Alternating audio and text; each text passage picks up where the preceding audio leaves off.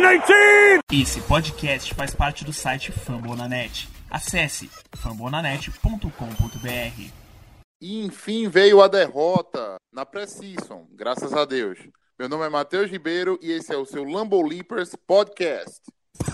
Oh, gosh darn it, don't you know I'm a cheesehead baby, the pride of Wisconsin. And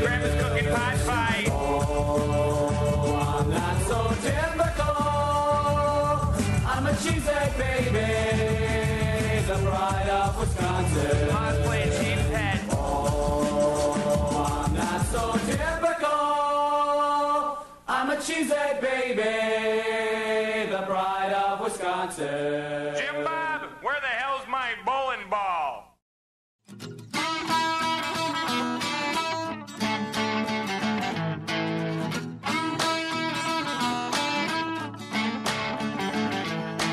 Temos aqui o Luca, que é o dono da conta do Twitter Rogers Brasil. Fala aí, Luca. Opa, opa, obrigado aí pelo convite ao João, é, Augusto e a você, Matheus. Luca, começa dizendo a gente um pouquinho como é que tu conhecesse o Green Bay Packers, é, como, de onde começou a paixão, qual jogo, assim, de, nesse tempo que você acompanha, te marca, assim, é um jogo que tu considera o mais importante ou aquele que mais mexeu contigo? Cara, eu conheci o Packers, tava jogando Madden, e aí eu queria saber qual que era o melhor quarterback. E aí, curiosamente, eu acabei achando o Rodgers. E aí, eu comecei a é, acompanhar a temporada ano passado, é, e acabei gostando, né? É impossível, vendo Lambeau Field, toda a história do, do time. E acho que o jogo que me marcou mais foi contra os Cowboys, aquele drive final que o Rodgers encontra o Watkins na red zone e o Packers vence do Cowboys. Acho que esse foi o jogo que mais marcou.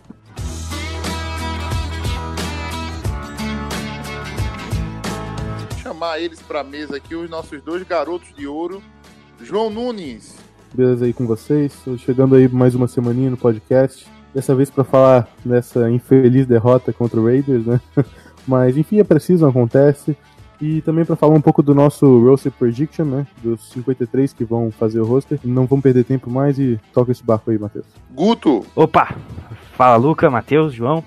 Mais uma semana se passou. Como meus colegas já disseram, a derrota veio. Mas não desanimem, Kalil Mack ainda será um Packer. Vamos lá que tem muita coisa para falar hoje.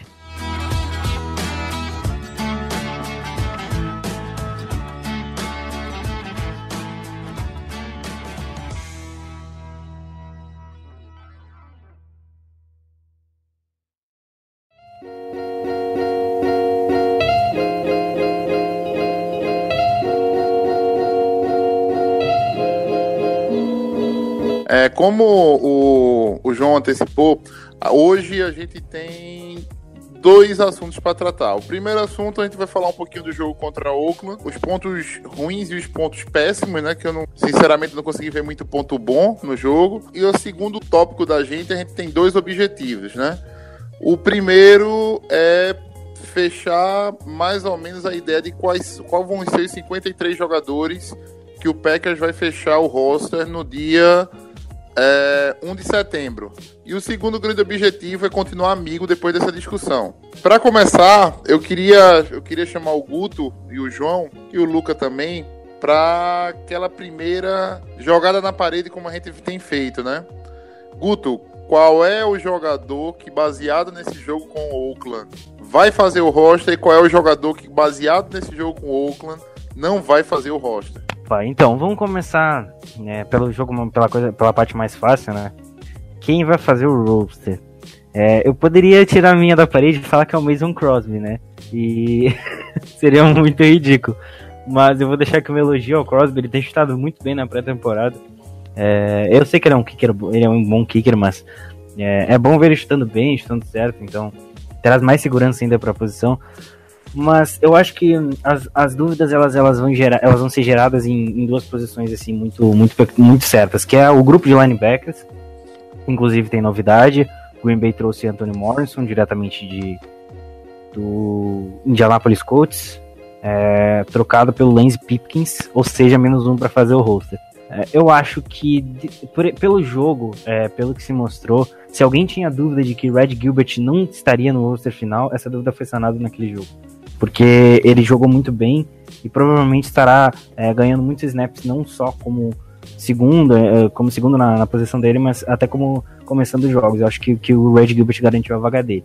Se eu tivesse que tirar um pelo jogo de Oakland, é, e iria me cortar o coração, seria o Equanimus. Ele não produziu muito bem nesse jogo. Ele foi, acho que foi o jogador que recebeu menos, menos bola, assim, é, ele e o Jerônimo. Mas ele teve alguns drops, algumas coisas ali que eu não gostei muito. Eu acho que pelo jogo de Oakland, o Equanimus ele não faz o roster porque teria que enxugar, teria que tirar alguém do, do grupo de wide receivers.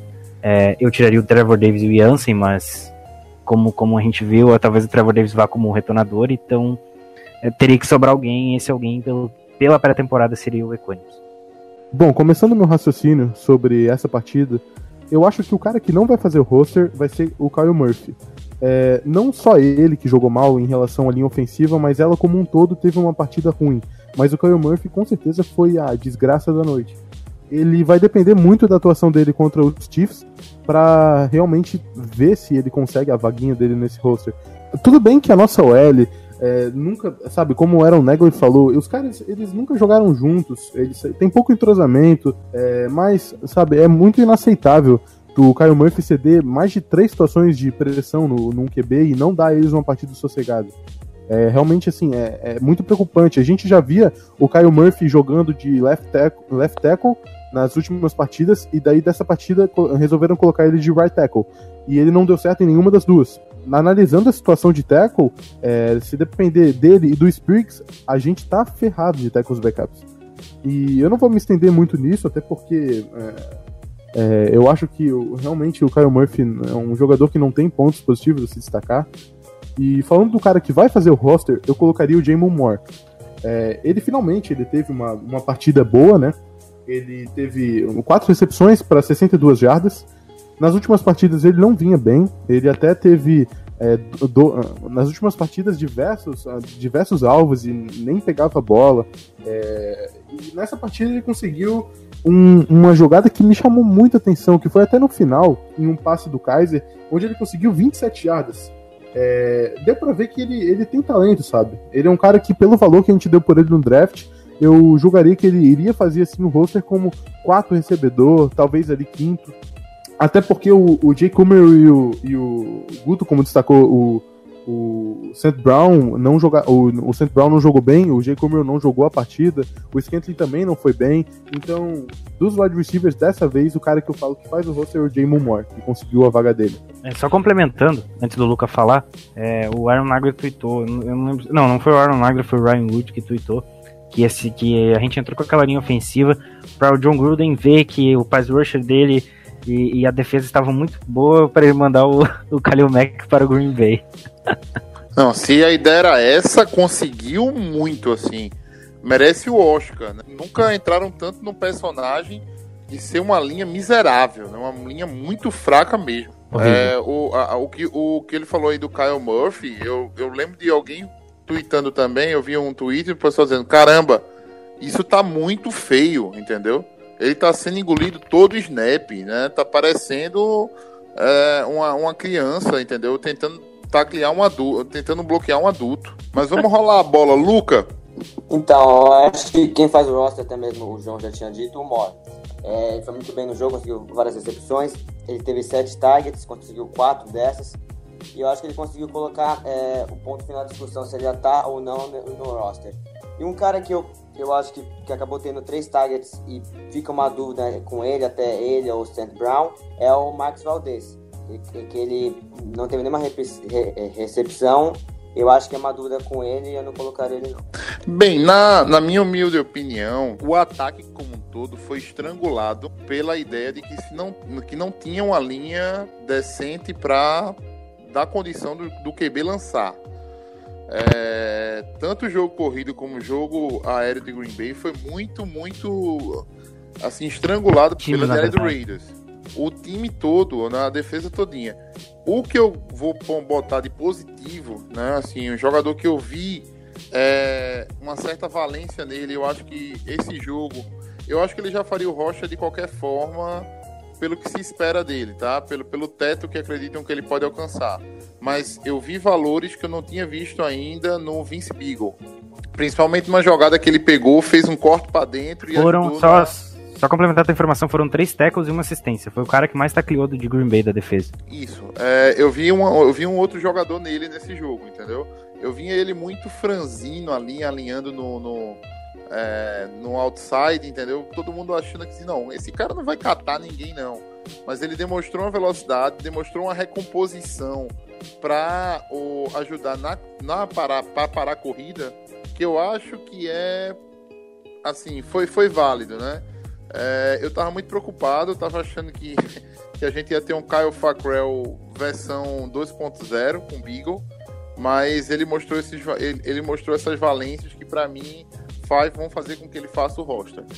É, quem não vai fazer o roster baseado nesse jogo, eu poderia até apontar. Eu, eu, não, eu não vou apontar esse cara porque eu sei, pra mim tá muito claro que ele vai fazer o roster. Se ele não fizer o roster, ele vai pra Injury Reserve, né?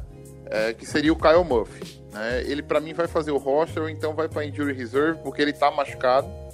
De- disseram que um pouco do que ele não produziu foi em função dessa, dessa lesão. Mas quem pra mim não faz o roster baseado nesse jogo é o Adam Penke, que é outro linha ofensiva que jogou também ali no miolo da, da, da linha e levou algumas carreiras também ali do, do DT saindo do, do pouco esquecido, de, de DTs diversos. Me, assim, eu- ele é um cara que eu achava que ainda tinha uma chance de fazer um roster como um décimo OL ali, mas eu, eu depois desse jogo eu acredito que ele não tem, não, não vai fazer. Então, é, você falou do Punk, e pra mim o Punk foi melhor que o, que, o- que o cidadão, o Murphy. Não, ele entrar- foi melhor que o Murphy. Eu, eu não, eu não Na- tenho dúvida na disso. real, vou até corrigir, ele foi o melhor jogador da linha ofensiva, porque o Lucas Patrick jogou improvisado de center. É, o Green Bay tá tentando fazer com que ele faça essa dupla função. Só que da linha ofensiva toda eu gostei muito dele, inclusive. Mas, é, inclusive, se você entrar lá no site do Packers, no Depth Chart, ele tá como, como reserva do Lane Taylor. Eu acho que ele vai. Mas, realmente. O Punk? jogo- É, o Punk, tá como reserva do, do Lane É. Taylor. É, é, Mas é que se você ver. pegar o jogo inteiro, é, a linha ofensiva do Packers foi horrível. A linha ofensiva do, do Raiders foi horrível também. O Gilbert, é, hum, tirando, é, dado devido respeito ao Penn, ele foi engolido pelo Red Gilbert. E o Donald Penn, a gente sabe que é um dos melhores jogadores de linha ofensiva da liga. É, bem, por é, é bem isso que o Guto falou. Tipo, a- nessa nossa partida a linha ofensiva foi o Spriggs de left tackle, o Penke de left guard, o Lucas Patrick de center, o Byron Bell de right, uh, right guard e o Murphy de right tackle. A linha ofensiva ela não foi mal só no quesito de realmente segurar a DL, mas ela também muitas faltas, sabe? O caras que eu não colocaria nesse roster seriam o Byron Bell, por questões. Assim, é, talvez ele faça, entendeu? Mas eu, eu, João, eu não colocaria. O Gil Murphy, vendo essa partida e algumas outras dele também não. E isso, na minha opinião, abre espaço pro Pank, porque eu não colocaria o Byron Bell de tackle, entendeu? Ele jogaria de guarda. E na minha opinião, o Pank pode fazer um trabalho melhor de guarda que o Bell. E a linha né, ofensiva do Packers é, deixou 5 sacks. 3 no Kaiser e 2 no Handley. Pois é, e tipo, a gente vê nessas situações que os quarterbacks não conseguiram jogar, né, cara? É, assim, entre os dois ali, o melhor foi o Rush Handley, entendeu? Ele teve oito passes completos de 14 tentados. Ele conseguiu só 78 jardas nesse jogo. A gente não viu, na, como nas últimas duas partidas, o QB se destacando mais. Só um detalhe, o Handley foi, pra mim, ele foi muito bem no jogo. Eu achei que ele, assim, droparam o TD que ele armou, né? Sim, Kendrick. sim, a campanha ofensiva do, do Handley foi consistente. Sim, ele teve progressão na jogada, sabe? Ele sempre faz aquele scramble dele pra direita, mas eu acho que o, o passe, a jogada dele ali, que seria o touchdown pro, pro Lance Kendricks, se- nossa, velho, foi uma jogada excelente. Eh, Deu pra ver que o Handley deu uma melhorada, assim, das últimas partidas. Até, sabe, da última e tal. Mas a gente vê ali o Kaiser, velho, no final do jogo, errando, hum, assim, jogadas por situações de pressão que estavam vindo no interior da linha ofensiva. Até pelo parte dos tackles e tal, fora. Então, analisar os QBs, né? uma a gente não teve nenhum touchdown, entendeu? Analisar os QBs com uma atuação desse nível da linha ofensiva nessa partida é complicado, cara. Outro cara que a gente pode dar uma destacada é o Jerônimo Ellison, né? Ele, ele não vem tentando, tem, tendo tantas targets nessa pré-season, mas quando ele é acionado, ele faz o papel dele. É, Ele a tem boas nas- mãos, velho. Isso, Ele cara. tem Ele tem. muito boas mãos. Uhum. Assim, na- se você pegar aquela jogada específica, que ele, que ele faz uma rota out pra fora do campo, Na, na sideline, que ele pega é, assim. na sideline, você vê que o cara que tava marcando ele ficou totalmente perdido. Ele fez Sim. uma finta. Uhum, E a gente viu essa jogada bem parecida no primeiro. na- foi na primeira partida. A gente viu uma, uma recepção dessa difícil dele. E ele faz parecer fácil pelo, pela, pelas mãos seguras dele. E logo em seguida dessa, dessa rota out que ele fez na, na sideline e conseguiu pegar a bola para conquistar o first down, a gente teve uma jogada para quase 30, acho que foi para 30 jardas. Que ele, ele, ele foi no meio de dois DBs, agora não vou me lembrar o nome direitinho, mas ele conseguiu 30 jardas em duas jogadas rapidamente. E contra uma defesa que eh, eu, ah, eu vou confessar que eu não sei eh, quem se eram alguns titulares que estavam ali, mas ele conseguiu em duas jogadas 40 jardas brincando, entendeu? Então é um cara que a gente vê que a confiança do Aaron Rodgers nele não é à toa. A, atuação dele realmente pode ajudar em partidas. Por isso que pra mim, eh, eu tava duvidando um pouco que ele poderia perder a vaga de terceiro recebedor, mas é, a gente vê nessa partida que não, ele, ele quando é acionado, ele faz o papel dele. Ele realmente já tá, na- assim, tá à frente do. Tirando o Davante Adams e o Randall Cobb, ele tá à frente ainda dos outros recebedores. Porque você é momentâneo. Você foi. Claro, né, cara? É clubismo. Você é torcedor de momento. A gente fica empolgado, né, cara? Não tem como. Nossa, você só faltava casar com o skate no primeiro jogo. É, então, eu até falei que ele poderia, eh, iria fazer o roster, mas hoje eu tenho minhas dúvidas quanto a ele. Até por causa dos retornos dele, né, cara? A gente teve, do- acho que foi dois retornos para 30, ja pra 30 jadas somados, porque foi uma média de 15, um fumble no retorno, e assim, é por esses motivos que a gente acha que o, que o, o Trevor Davis vai fazer o roster, né? Até a gente tem o Ty Montgomery retornando, um retorno para 10 jardas, e ainda saiu machucado. Então, eh, se fosse depender do, da posição de wide receiver como talento ou como presença no campo, pra mim o Trevor Davis não faria, entendeu? Mas nessa situação onde a gente não tem retornador e o melhorzinho ali entre eles é o Trevor Davis, eu colocaria ele. É, Cara, que dupla, Josh Jackson e Jerry Alexander, cara. Eu fiquei muito feliz com os dois nessa partida. O Você- Josh Jackson. Pode falar aí, Guto. Hum, Guto não, o Luca. Fosse lá aquela falta que, acho que, se eu não me engano, foi na linha ofensiva, era pra ter tido uma segunda pick six do Josh Jackson. É. Eu acho que a foto Não, foi não, do, do Waters. foi do Herb Waters do outro Isso. lado do campo. Uhum. Esse, Ele tirou a pick six do Josh Jackson, né? É, enfim, o Josh Jackson ele teve o melhor rate da Pro Football Focus nessa partida, é, pelos Packers no caso. E também, cara, que jogo fez o assim o Jerry Alexander na primeira no primeiro snap do jogo ele tomou uma, uma surra ali do Amari Cooper, né? Mas a gente vê a disparidade na altura dos dois também que dá o descontinho que o Jerry Alexander é um Hulk, que a gente não pode culpar muito o menino por isso, sabe? Né, É, mas só- depois ele, ele se Depois ele- sobressaiu. sobressaiu, né? Ele foi- fez uma, é, uma interceptação, né? Em cima da, do wide receiver do. Foi um passe. Eu não me lembro o QB, mas o passe era pro Dwayne, Dwayne Harris, wide receiver do, do Oakland. E foi uma interceptação que ele se esticou ali, né? Deu pra ver que ele não é um cara muito alto, e não é um cara com uma envergadura tão boa igual o Kevin King tem, mas é, ele também é um pouco trash talk, né? Isso pode ajudar a gente no, O- no- na partida. quarterback era o Connor Cook. que- Corner Cook. Não, não sabia. Enfim. Assim, o, o passe do Conor Cook também foi mais pra ele do que pro White, né? Foi um. deu, o Conor Cook botou a bola nas costas do White. Mas assim, o, o, que, o que a gente tá vendo neles, e a gente já vê isso há muito tempo, antes mesmo dele sair do Packers, no Tremon Williams, é aquela capacidade de ser ball hawker, entendeu? De ser o cara roubador de bola. Eu acho que se o Kevin King se configurar, né? Assim como um bom corner para fazer mais as coberturas de zona e a gente tiver caras como Josh Jackson, como Jair Alexander, com, como Trevor Williams, com essa capacidade de roubar a bola, a gente pode ter uma defesa bem diferente no quesito secundário esse ano. Ah, é, certamente.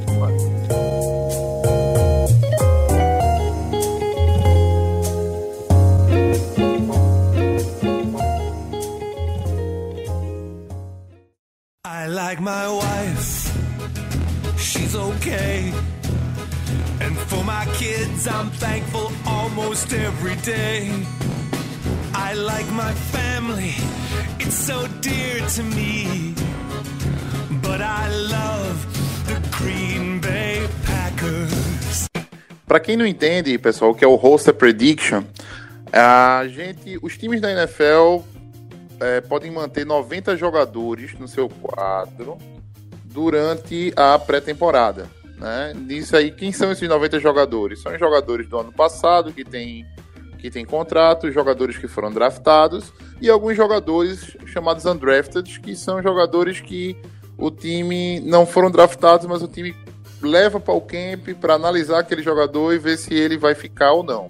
No dia 1 de setembro, né, na próxima no próximo sábado, a gente a NFL obriga os times a reduzir esse plantel para assim, apenas 53 jogadores que é o que a gente chama de roster, né? O, como se fosse o quadro de jogadores, né? Os 53 que vão para a temporada. Esses outros jogadores que são colocados para fora do time, eles ficam disponíveis para que o mercado, para que os outros times peguem ele e coloquem no seu roxa de 53 até no dia 2, até o meio-dia do dia 2 de setembro, que é o domingo.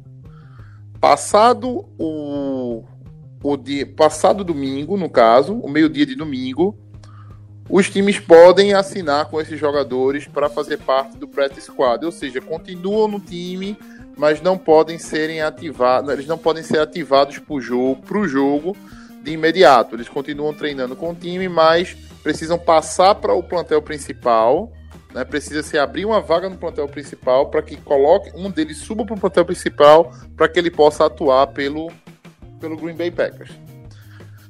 Então, a, o que a gente vai fazer isso é hoje é isso, é tentar fechar o que seriam esses 53. E para a gente dinamizar a, a situação, a gente vai puxando posição por posição. A gente em casa já fez um, um trabalho de casa mais ou menos e já levantou todo, todos os jogadores que a gente acha que vai formar o 53. Então, para aqui vai, vai restar basicamente a discussão é, a respeito do, de quais jogadores vão montar o roster. E para a gente começar, vamos começar pelo. Vamos, vamos começar pelas partes mais fáceis. Vamos começar pelo Special Team. Special Team, basicamente, a gente tem três posições só, que é a posição de kicker, a posição de Panther e a posição de Long Snapper, né? Eu acho que não tem muito o que a gente falar aqui, que é o Mason Crosby, correto? Isso. O Panther, o Jake Scott. Que é o nosso rookie. Uhum. E o Long Snapper. Já começa uma, uma discussão aí. Ah, pois é. é. Se a gente for seguir o Death Chart do Packers, a gente tem o Hunter Bradley como long snapper, né? Mas analisando as últimas atuações e as discussões internas que está rolando no Packers, o Zach Triner, que é o nosso, pelo depth chart, segundo long snapper, pode vir a se tornar o primeiro. E eu não ficaria surpreso, assim. Eu não tenho base para falar quem iria ser o primeiro ou o segundo, mas eu acho que tem chances reais de o Zach Triner vir a se tornar o primeiro e eu vou com ele nessa hype. Cara, eu vou na mesma do João, eu preferi o Zach Triner pelo Sim, não que eu preste atenção em long snapper, é, não vou ficar precisando.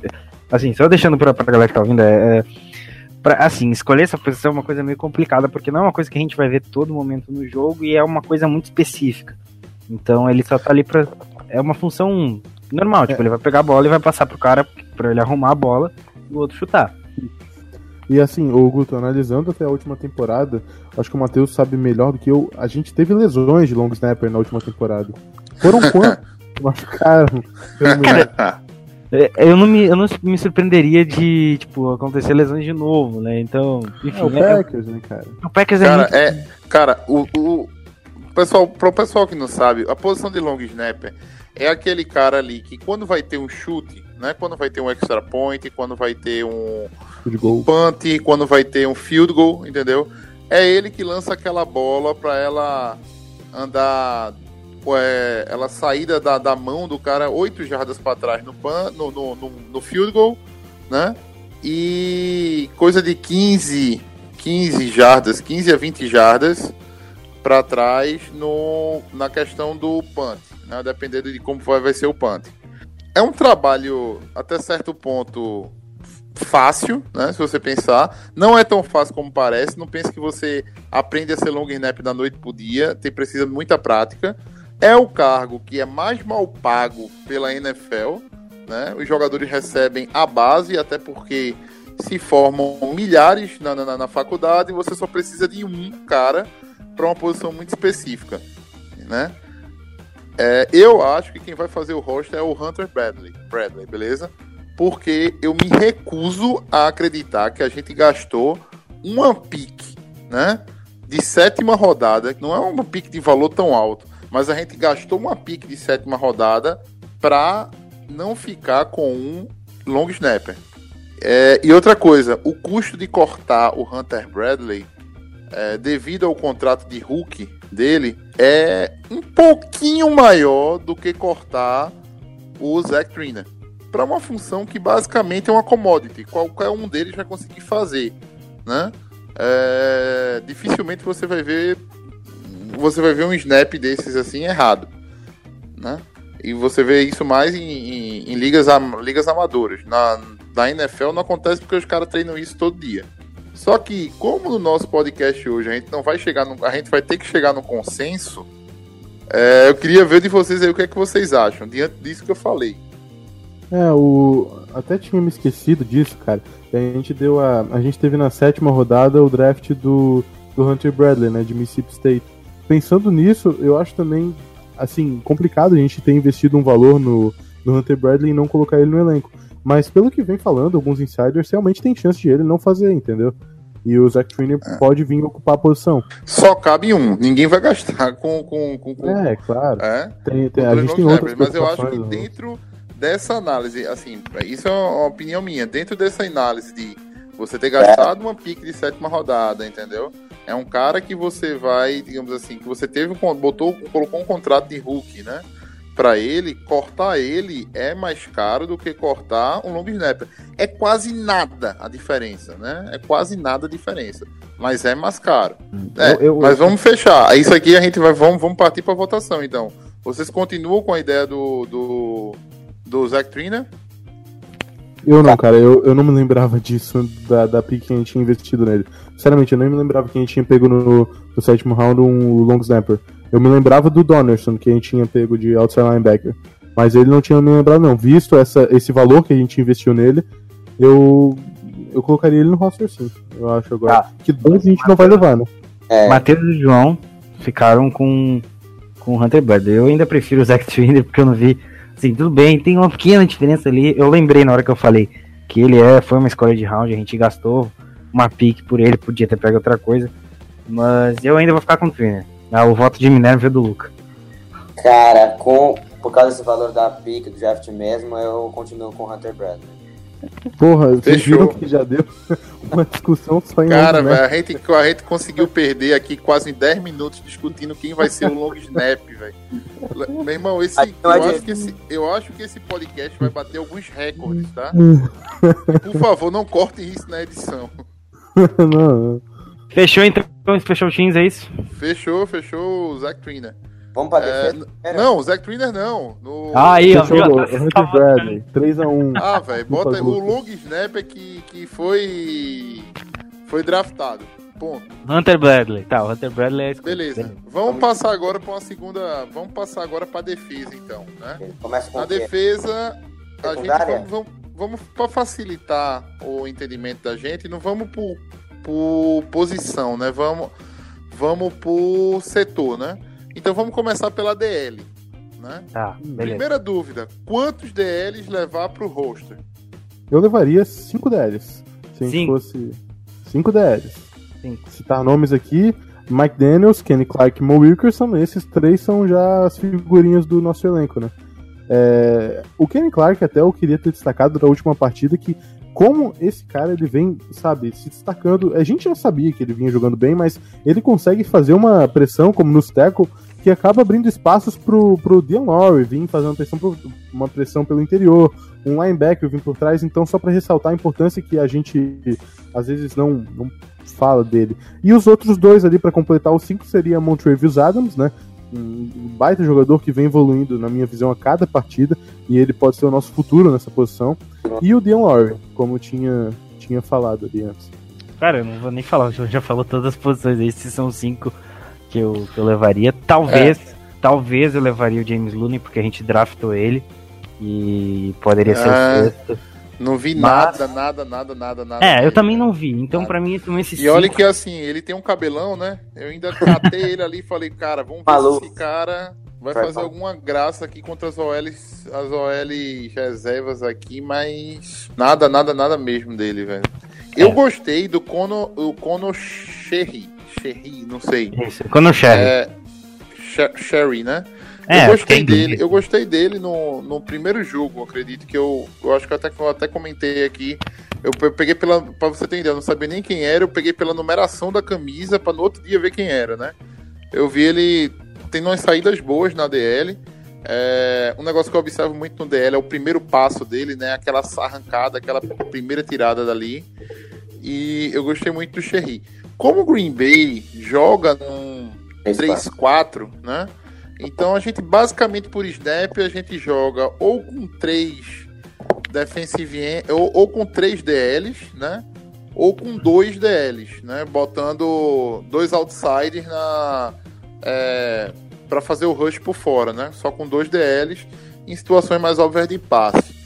Como a gente só joga com do 3 ou 2, 3 ou 2, eu acho que a gente vai levar 5 DLs pro roster, né? Se for completar com mais um, hoje pelo Deep Chart do Packers seria o tal do Joey M. Bull. Isso. Isso, que inclusive eu vi alguns insiders elogiando ele, né? Mas devido às outras preocupações com outros setores do time, eu acho que a gente só vai com 5 DLs mesmo. Concordo. Até na última temporada a gente pode fazer uma linha aí, né? A gente levou seis na última temporada, seis DLs. O Packers tem alguns problemas eh, com lesão nessa posição, com o McDaniels principalmente. A gente não sabe como é que o Mo Wilkerson vai, vai vir com o corpo dele para essa temporada, mas eu acho que cinco DLs já satisfaz bem a a a- o setor, justamente pelo que o Matheus apontou do nosso esquema que a gente joga normalmente com dois ou três, e aí dá para fazer uma boa rotação na linha. Eu acho que a gente ah, acaba não perdendo tanta força se a gente for ver a, a qualidade que o Montrevis Adams está apresentando, a evolução dele. E o Dean Lowry não é um mau jogador. A gente teve algumas atuações legais dele na última temporada. Teve aquele touchdown que ele fez, né? Ano passado, agora eu não vou me lembrar contra qual time que foi. Mas, eh, enfim, a gente teve boas atuações dele. É, acho que comparando com o ano passado, essa nossa DL vem bem mais sólida. Bem mais sólida para essa temporada. Ah, principalmente pela adição do Wilkerson, né? Vem pra ser, vem, vem pra ser, na minha opinião, acho que uma das melhores DLs da liga, tá? Eu Uma colocaria ali no top, entre, entre top 10 e top 15. Pra não criar um hype muito eu, eu grande. iria- eu, eu ficaria dentro do top 10, tá? Como DL, É, é. dentro do top 10. É porque são. Se você colocar os dois outside linebackers na conta, aí eu já, eu já não, não, não penso dessa forma.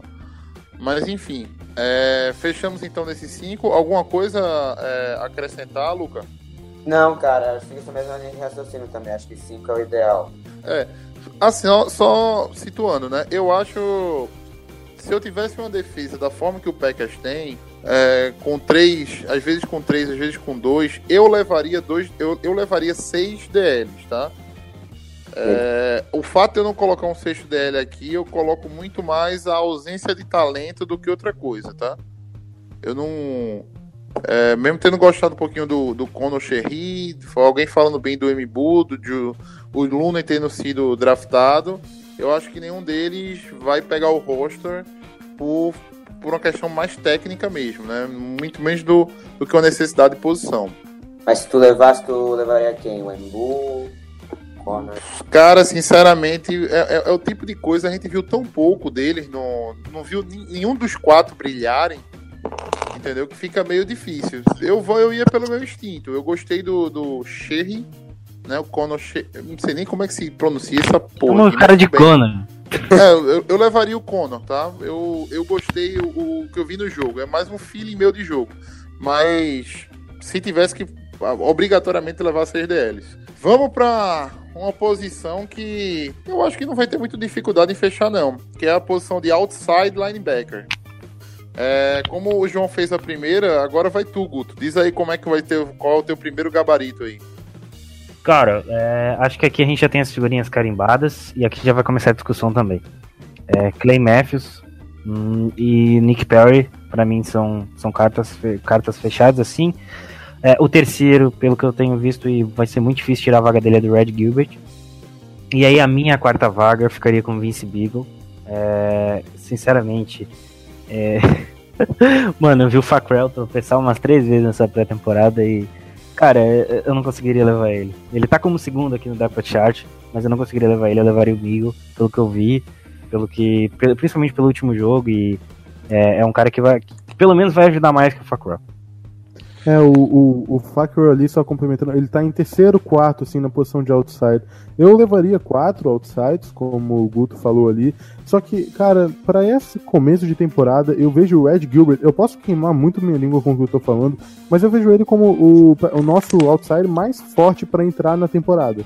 Eu sei que ele nunca teve atuações na temporada regular é, de começo, que vai ter agora, mas levando em conta algumas as lesões que a- acabam afetando o Nick Perry, o Clay Matthews e também a continuidade que eles vêm tendo assim, na última partida, eu acho que o Red Gilbert é o nosso outside mais forte para essa temporada.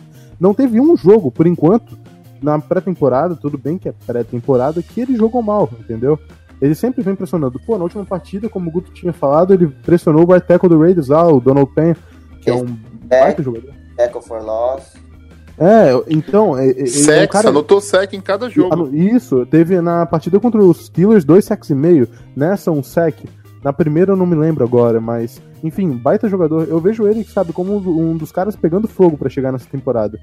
É, o Matthews, eu sei lá, cara, eu vejo ele com um azar, sabe? Igual eu tava discutindo com o Guto na partida. Ele chega pra, pra sacar o QB e parece que o QB sai bem na hora que ele chega. É um, é um azar que a gente via isso um pouco na temporada passada. Naquele jogo contra os Panthers, no final da temporada, no, na volta do Rodgers, cara, tinha umas, umas- algumas vezes ali que ele chegava no QB e o QB dava um jeito de sair e ele acabava só gastando o gás dele, entendeu? É, complementando essa posição, a gente tem ou Big ou Fackrell ou até os dois. Eu escolheria um para fechar com quatro para investir em outras posições e em respeito até ao Matheus, eu não colocaria o Fackrell. Eu não concordo com o Death Chart do Packers lá, que ele tá em terceiro ou quarto. Mas enfim, né? Eu vou colocar o Vince Beagle, dar um foto de confiança para ele, que eu acho que ele vem fazendo uma. Ele fez uma boa atuação nessa última partida É. na pré-temporada. Eu marquei cinco outside linebackers, tá? Hum. É, e assim, eu fiz o meu roxo baseado no que eu acho que o Packers vai fazer, né? Clay Matthews, Nick Perry, Reg Gilbert, Kyle Fackrell e Vince Beagle. Eu, eu vejo esses cinco fazendo roster. É evidente que, assim, o, o Fackrell, eu já sabia que ele era muito ruim de, de, de rush, né? Só que esse ano, ele me mostrou que, além de ser ruim de rush, ele é ruim para parar o jogo corrido também, né? Não- É um cara que tem um... Quem joga Maiden conhece, um play recognition, né? É bem abaixo da, da, da média da NFL. Então, assim, né? só, só complementando, ele é ruim contra jogo corrido, ele é ruim contra jogo aéreo e ele é ruim jogando em special teams. Eu me pergunto Mas, é, mas, cara é, tá mas cara, bem. ele recupera fumble, velho. Tá ligado? Ah, É, ele recupera fumble, ele tem luva de, de, de- de, de cola pra recuperar fumble. Mas assim, é, tem um outro cara nessa equação aí que eu queria que ele fizesse o roster, entendeu? Eu queria que ele entrasse no lugar do Fackrell e fosse os cinco, que é o Kendall Donnerson. Eu, eu- eu não sei se no jogo, mas eu gostei da partida que ele fez contra o Raiders. O João não É. gostou muito. Ele, eu- ele, ele forçou um fumble, não sei se vocês lembram, contra o. Foi O contra os Steelers, né? Forçou um fumble, mostrou ter uma boa. Uma boa propensão a parar a corrida, né? Uma boa reação à corrida. Não mostrou ser um bom pass rusher, mas eu achei ele com muito mais intensidade do que o Fackrell jogando. E. quem- Foi uma escolha de sétimo round. Escuta o podcast sabe, eu gosto de jogador, pra defesa eu gosto de jogador intenso. Eu gosto de jogador que bate na mãe se for necessário. Então, eu queria muito ver o Kendall Donaldson, mas não botei ele aqui no meu roster porque baseei no que eu acho que o Packers vai fazer. Eu acho que ele vai acabar caindo aí e vai acabar muito provavelmente sendo uma das primeiras opções para o practice squad. Luca? É, cara, eu também iria de Clay Matthews, Nick Perry, Red Gilbert e eu levaria o Beagle mesmo no lugar do Fackrell. Eu gostaria de deixar claro aqui que eu não descarto a possibilidade dos 5, entendeu? Então não seria nem um pouco absurdo a gente vir com 5 outside linebackers. Então, mas vamos lá, vamos tomar uma decisão. Quatro ou cinco? 4. Quatro. Não, 4, 4. Quatro. Vamos ter quatro. E os quatro são Clay Matthews, Nick Perry, Reg Gilbert e Beagle. Isso. Isso. Amigo ouvinte, vocês estão vindo, vocês estão vindo, né? E eu queria deixar registrado isso. Eu tô colocando o Facrell no roxa, tá? Eu tô colocando e eles estão tirando, né? Vocês imaginam como deve estar sendo doloroso pra mim cortar esse nome aqui. Não, eu até pensei, eu até pensei na hora. Não vou colocar o Fackrell por respeito ao Matheus. Só que daí ele me viu com essa de botar o Fackrell daí. Não, é, porque a, a, a minha ideia do roxa era a gente pegar e, digamos assim, no que vai acontecer, né? E eu, eu sinceramente, pelo que eu já vi, eu, eu não vejo o Facrell. Se o Facrell for cortado, entendeu? Amanhã, eu vou definitivamente saber que o Packers mudou. Mudou. Tá? Amanhã não, perdão. Na, é, no dia 1, eu vou definitivamente saber que o Packers mudou. Né? É, é meio que a nossa, a nossa análise. Agora, uma menção honrosíssima ao Kendall Donnerson, tá? Ele Eu- fez assim, uma pré-temporada legal. Se fosse pra levar um quinto, eu levaria ele. Cara, eu colocaria o Facro na lixeira, mas não pode porque eu poderia ser preso. Beleza. Vamos passar pro próximo. Agora vai ser, vai ser pauleira aqui, viu? Fechar os inside linebackers do Packers.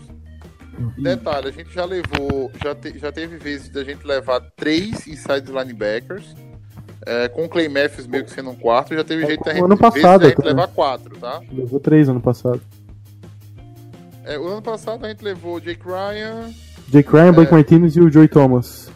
o ano passado, o Joe, o Joe Thomas ano passado, Uhum. Pulei um ano aqui sem querer.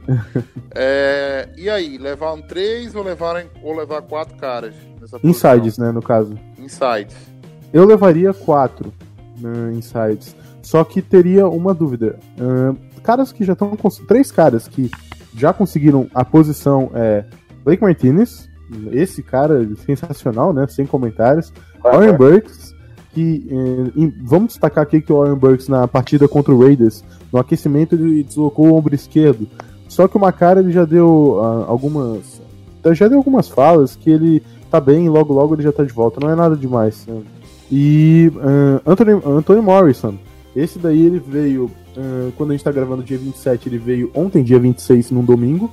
Ah, foi uma troca que o Packers fez envolvendo o cornerback Lance Pipkins, que seria o nosso sétimo corner por aí. E a gente conseguiu trocar pelo Morrison, que foi o cornerback draftado na. Agora eu acho que foi na quarta rodada do draft de 2016 do Colts. É, quarta rodada. Quarta rodada. Eu tava vendo isso Só, ontem só dando também. uma informação, a gente trocou o sétimo, sim, o sétimo cornerback pelo linebacker titular do Colts. Só isso. Isso. Não que seja um grande Não, linebacker. não é o line- linebacker titular do Colts, né? É um dos linebackers titulares do Colts. É um da, so- cara, da não, cara, não, eu, não, eu, não, eu, não, eu não acredito que eles iam trocar um cara que eles ti- tinham certeza que ia ser um linebacker titular, tá? Eu acho que eles têm outras opções ali de linebackers. Não, E- o- o- então, exatamente. É, Até alguns torcedores do Colts falaram que a gente pegou um jogador que veio, assim, parece experiente, mas é um, um jogador ruim, entendeu? É um cara que não, não agregaria nada, assim, pro. pro mas- É o um que eu cara vi que do. Morrison foi que ele era um cara muito. Era, É um cara que tá clear. promissor, mas que sofreu muito com lesão na faculdade e por isso foi que ele caiu tanto no draft. Mas as atuações dele no- nos Colts foram boas. Eu não, sinceramente, eu não. Ano passado, é, entre, tackles, entre tackles feitos por ele sozinho e assistido, foram mais de 100 tackles, entendeu? É, o que chama a atenção, nenhum sec, né? Nenhum fumble forçado, nenhum fumble recuperado. É, é, eu, não, eu não tenho muito como ter opinião formada, porque ele, eu- até, até ele chegar no Packers, ele, era- ele era o famoso Bull, entendeu? Uhum. É, um jogo do Colts, pelo menos nessas últimas temporadas, sem um Luck, é uma coisa que eu vim evitando. Sim, mas eu, acho que a gente pode entrar em um consenso aqui que foi uma troca digna. Foi uma boa troca. Foi uma need pro lado e uma need pro outro, né? Na Uhum. verdade. O, o Igor Castelo, que participou da gente com, no podcast sobre o draft, não sei se vocês estão lembrados dele. é, eu peguei. E aí, velho? "Ah, ruim. ele, ele respondeu com essa palavra. Disse que ele era ruim, era, era um cara que tacleava normal. É, e quem é o quarto inside linebacker de vocês? Vocês Então, falaram quatro e só, eu só ouvi fica- três até agora. Eu ficaria entre dois caras que são até bem parecidos, Ama Thomas e Gray Martini. Se a gente for levar em contas notas da Pro Football, que eu fui atrás, da Pro Football Focus, o Gray. Martini ele tem um destaque maior. Mas, o, assim, caras parecidos, sabe? Eles, os dois nunca jogaram, é, eles vêm tendo nesse training camp destaques, é, os dois vêm jogando algumas, alguns snaps bem. E nessa, nessa pré-temporada a gente teve na última partida o Gray Martini top 5 nas notas do Packers, se eu não me engano, se eu não tô enganado. Recuperou um- ele recuperou um fumble na última partida. Enfim, eu, eu acho que seria esse- esses quatro pra mim. Eu, entre o Amatomas e o Gray Martini, eu ficaria com o Gray Martini. Polêmica. Eu, eu botei Armar Thomas aqui. O pouco que eu vi ali dos dois no, dentro dos, do, do- da caixa, eu vi o Armar Thomas, digamos, com mais capacidade de marcar Tyrande do que o Green Martinez. É que assim, o Ama Thomas e o Greer Martinez eles são jogadores muito parecidos e, inclusive, até na idade. Os dois têm 23 anos. É, são caras que têm um perfil muito parecido. É, os dois são lentos. Eu, eu considero os dois jogadores assim lentos em campo. Eu não gosto muito de. é, por exemplo, se você tem uma jogada contra o Oakland, que acho que foi o Gray Martini que saiu correndo atrás do cara, ele já tinha chegado umas 5 ou 6 jardas e só, só nessa hora o Gray Martini chegou. Eu levaria 4 também. É, o Blake Martinez, o Warren Burks, estão para mim os titulares nessa posição. Seria o Blake Martinez e o Jake Ryan, e aí o grupo teria um pouquinho mais de profundidade, porque teria o Warren Burks e teria o Morrison, uma, ou o Warren Burks, o Martinez ou Thomas, enfim. Mas é Blake Martinez, Warren Burks, Anthony Morrison, que chegou agora do Colts, e a Matt Thomas, como o Matheus falou. É, eu, eu tô descartando o Gray Martini, porque por um é, pelo menos o gosto meu, pelo que eu vi em campo, e eu gosto mais da Matt Thomas. Eu, eu acho que ele pode fechar melhor esse, esse grupo do que o Gray Martini, mas não é nenhum demérito. Pra mim são caras assim, é, 50-50. Se chegar no dia 1 e o Matt Thomas for cortado e entrar o Gray Martini, pra mim, tanto faz, tanto fez, vai ser a mesma coisa. Mas eu É. prefiro o Thomas. É, eu, eu levaria quatro também, só que essa última posição eu iria de Green Martini, em vez da Matt Thomas. Blake Martinez, Aaron Burks, Anthony Morrison e o Martini. Então a gente tem um empate. Temos um empate 2 a Assim, 2 o Green Martin, eu gostei ele também dele no, no Special Team, né? Ele ele deu aquele primeiro big hit, né, contra o contra o time do Titans, né? E assim, aquele big hit que eu levantei da cadeira, né? Opa, né? Gostamos. E eu acho que o que a gente precisa para essa posição não é um cara de Special Team, mas um cara que no meio da temporada a gente coloca ele contra um Jets e ele não acabe, tipo, não acabe com o jogo pra gente negativamente, entendeu? A gente vai ficar no empate da posição. Não, vai ficar no empate não. Alguém vai ter que ceder. Ah, Tá, tá, Tô- tá. Vou, vou trocar, vou trocar. Como eu disse, pra mim tanto faz, tanto fez. Arrumar Thomas, Gray Martini. Pra mim é a mesma Então coisa. vamos, vamos de Gray Martini, então. Vamos de Gray Martini, é, porque ele tem um nome bonito. Martinez, Blake Martinez. Ok, então fechou em Blake Martinez, Warren Burks, Antônio Morrison e Green Martini. Vamos agora para a posição de defensive backs. É, quantos jogadores de, def- de secundária vocês colocaram no roster de vocês? O, o ano passado, eu acho que no ano retrasado a gente levou 11. Inclusive um bocado de, de, de defensive back. E, e ano passado eu acho que a gente levou 11 também. Para esse ano eu coloquei 10 aqui. Mas eu coloquei 11, aí temos um problema. Não, a gente vai não, a gente vai discutir isso e provavelmente se a gente se lá em cima a gente colocou quatro, uh, quatro outside linebackers só, né? É exatamente esse filme que tá faltando aqui que pra mim tá como 10, né? Mas se vocês querem 11, a gente vai pra 11. É, porque a gente também sobrou um de, de linha defensiva e tal. Tem isso também. é, eu investiria nesse, nesses 11 defensive backs. Na última temporada, o Matheus, o Packers, ele teve dois, 12 defensive backs. Na última foi 12, foi? 12. 7 corners e 5 safeties. Pra mim, isso aí não, não é, digamos assim, estratégia, entendeu? Eu vou levar 12 caras por uma questão estratégica. Não é por uma questão estratégica, caramba. É lesão. Vou levar 12 caras porque eu não sei quem é o melhor. Uhum. Entendeu? Porque eu não tenho confiança em nenhum deles, provavelmente. Eu acho que isso é o que esse número de 12 caras re- me remete pra mim, pelo menos. É, mas Mas a crescente de talento nessa zona da temporada passada pra essa é notável. Não, Sim. é, é qualquer coisa de absurdo. Eu, eu botei aqui, né, como os safeties, Haha Clinton Dix, Kentrell Bryce, Josh Jones, Jermaine Whitehead e Marvin Evans. Eu coloquei um quinto safety aqui, O meu ficou igual. muito porque também o, o, o Jones tem alguns snaps como inside, linebacker, né? É, então eu botei cinco, os cinco safeties, cinco safeties. Tá, é. Haha Clinton Dix, Josh Jones é meu titular, German Whitehead, Kentrell Bryce. Eu não acredito que eu tô falando isso, mas.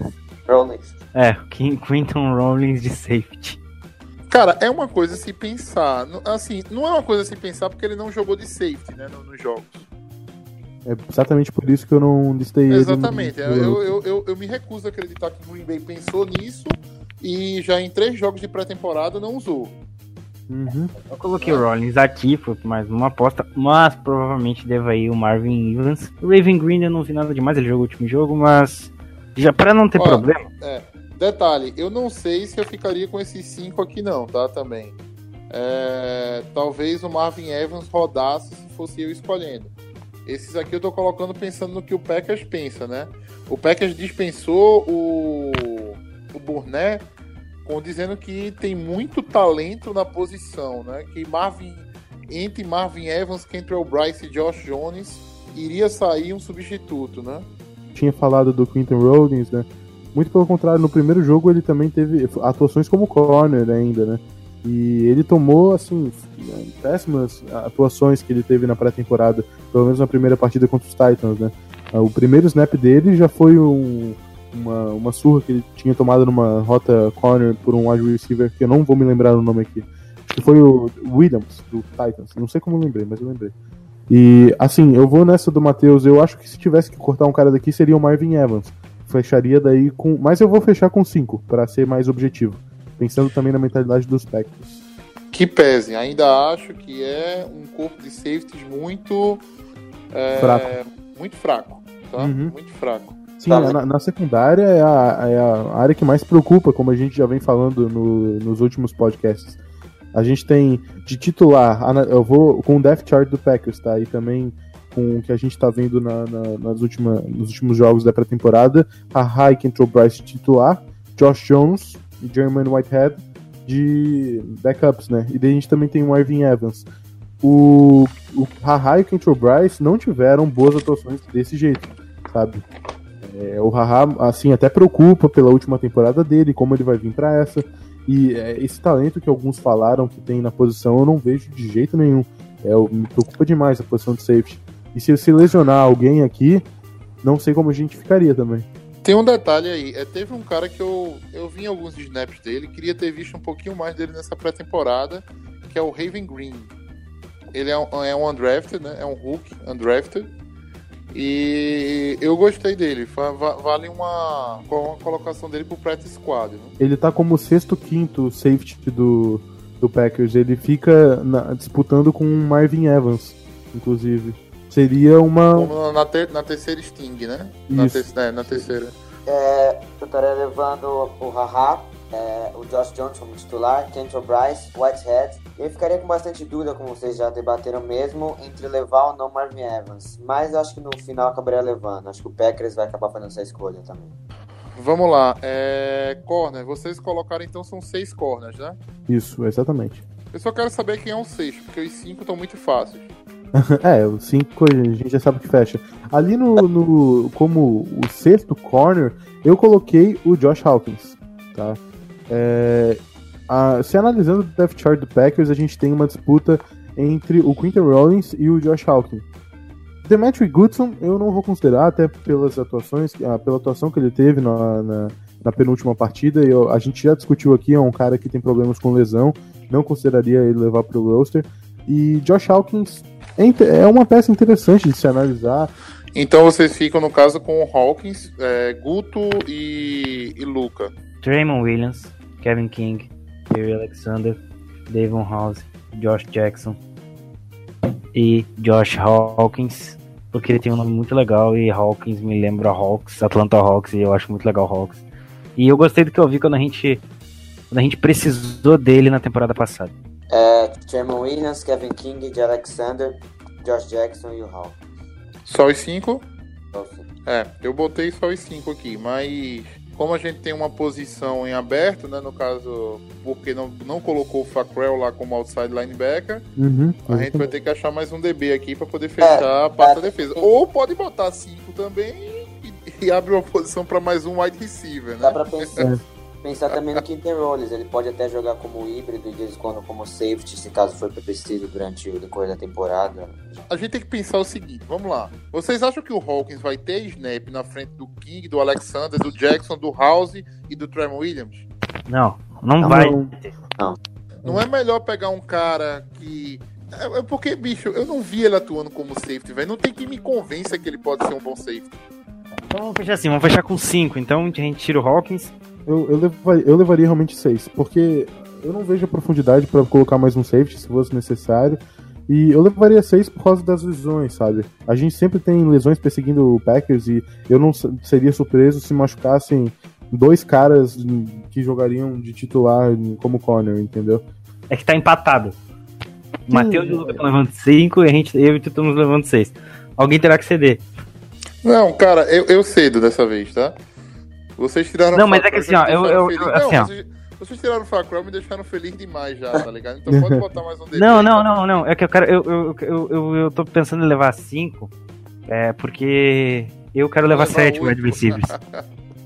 É, o que o Guto falou aí é uma Eu coisa quero que levar eu- 7 wide receivers, eu não quero levar 6. Querendo ou não, eu vou, eu, é, eu vou ter que me desfazer do Hawkins pra, pra abrir um espaço pra um Jake Comer na vida. Eu prefiro fazer isso. Mas, Guto, tu não acha que por uma rotação ou por uma lesão seria interessante a gente levar seis CBs e tu vai fechar Não, com 10 Faz CBs, sentido o que tu então? falou, faz to- to- total sentido. Só que assim, Uhum. Tremon Williams vai jogar e o Kevin King. Provavelmente serão os, que vão receber mais snaps, não serão os titulares. Receberão mais snaps. O Alexander ali no slot, né? Provavelmente. Exatamente. Aí você ainda tem o Davon House, que é um veterano que sabe jogar muito bem, é, e o Josh Jackson, que vem jogando muito na pré-temporada. É, por mais que tenham lesões, eu acho que ainda assim cinco são tá, tá ótimo. E se precisar de mais alguém, acho que a gente puxa pelo Practice Squad, ou enfim. É aquele negócio assim, eu coloquei cinco pela convicção de que esses cinco, pra mim, dão conta. Entendeu? É a mesma situação que me faz colocar quatro inside linebackers. Então coloca mais um ali, porque ali a gente vamos, vamos ver agora quem é, né, que quem é que vai estar no melhor momento. Vamos lá, vamos pensar, vamos fazer uma, uma reflexão aqui agora, tá? Se a gente soltar o Armar Thomas, né, ele não fizer o roster, vocês acham que algum time vai atrás dele? Não, né? Eu acho que a gente chega a essa conclusão não. Se a gente soltar o Josh Hawkins, algum time vai atrás dele? A gente viu a troca do Lance Pipkins pelo Morrison, eu acho que talvez. Exatamente. Talvez ele, talvez ele, sei lá, talvez alguém possa ir atrás do, do, do Hawkins, tá? Mas Então, assim, a gente faturou um linebacker. A gente nem ia colocar o Pipkins pra fazer o roster e a gente acabou trocando por um cara que acabou fazendo o roster. É, é, eu- é uma coisa a se pensar, entendeu? Assim, será que soltar o Hawkins a gente pode sempre. Ele não volta pro practice squad. A gente tá querendo realmente perder ele. Eu gosto do Instagram dele. Ele é feliz lá no Instagram, eu queria ver ele no pack. Ele posta muito vídeo no carro. É, ele fica cantando umas músicas muito empolgado, cara. Eu, não, eu sentiria pena saindo do Packers. É, então vamos lá, vamos lá. Ele fica ou sai? Fica, na minha opinião, fica. Eu fecharia com 6 CBs. Guto, Mano, eu tô muito balançado com isso. Tá, tá, eu. Fica. Luca. Fica também.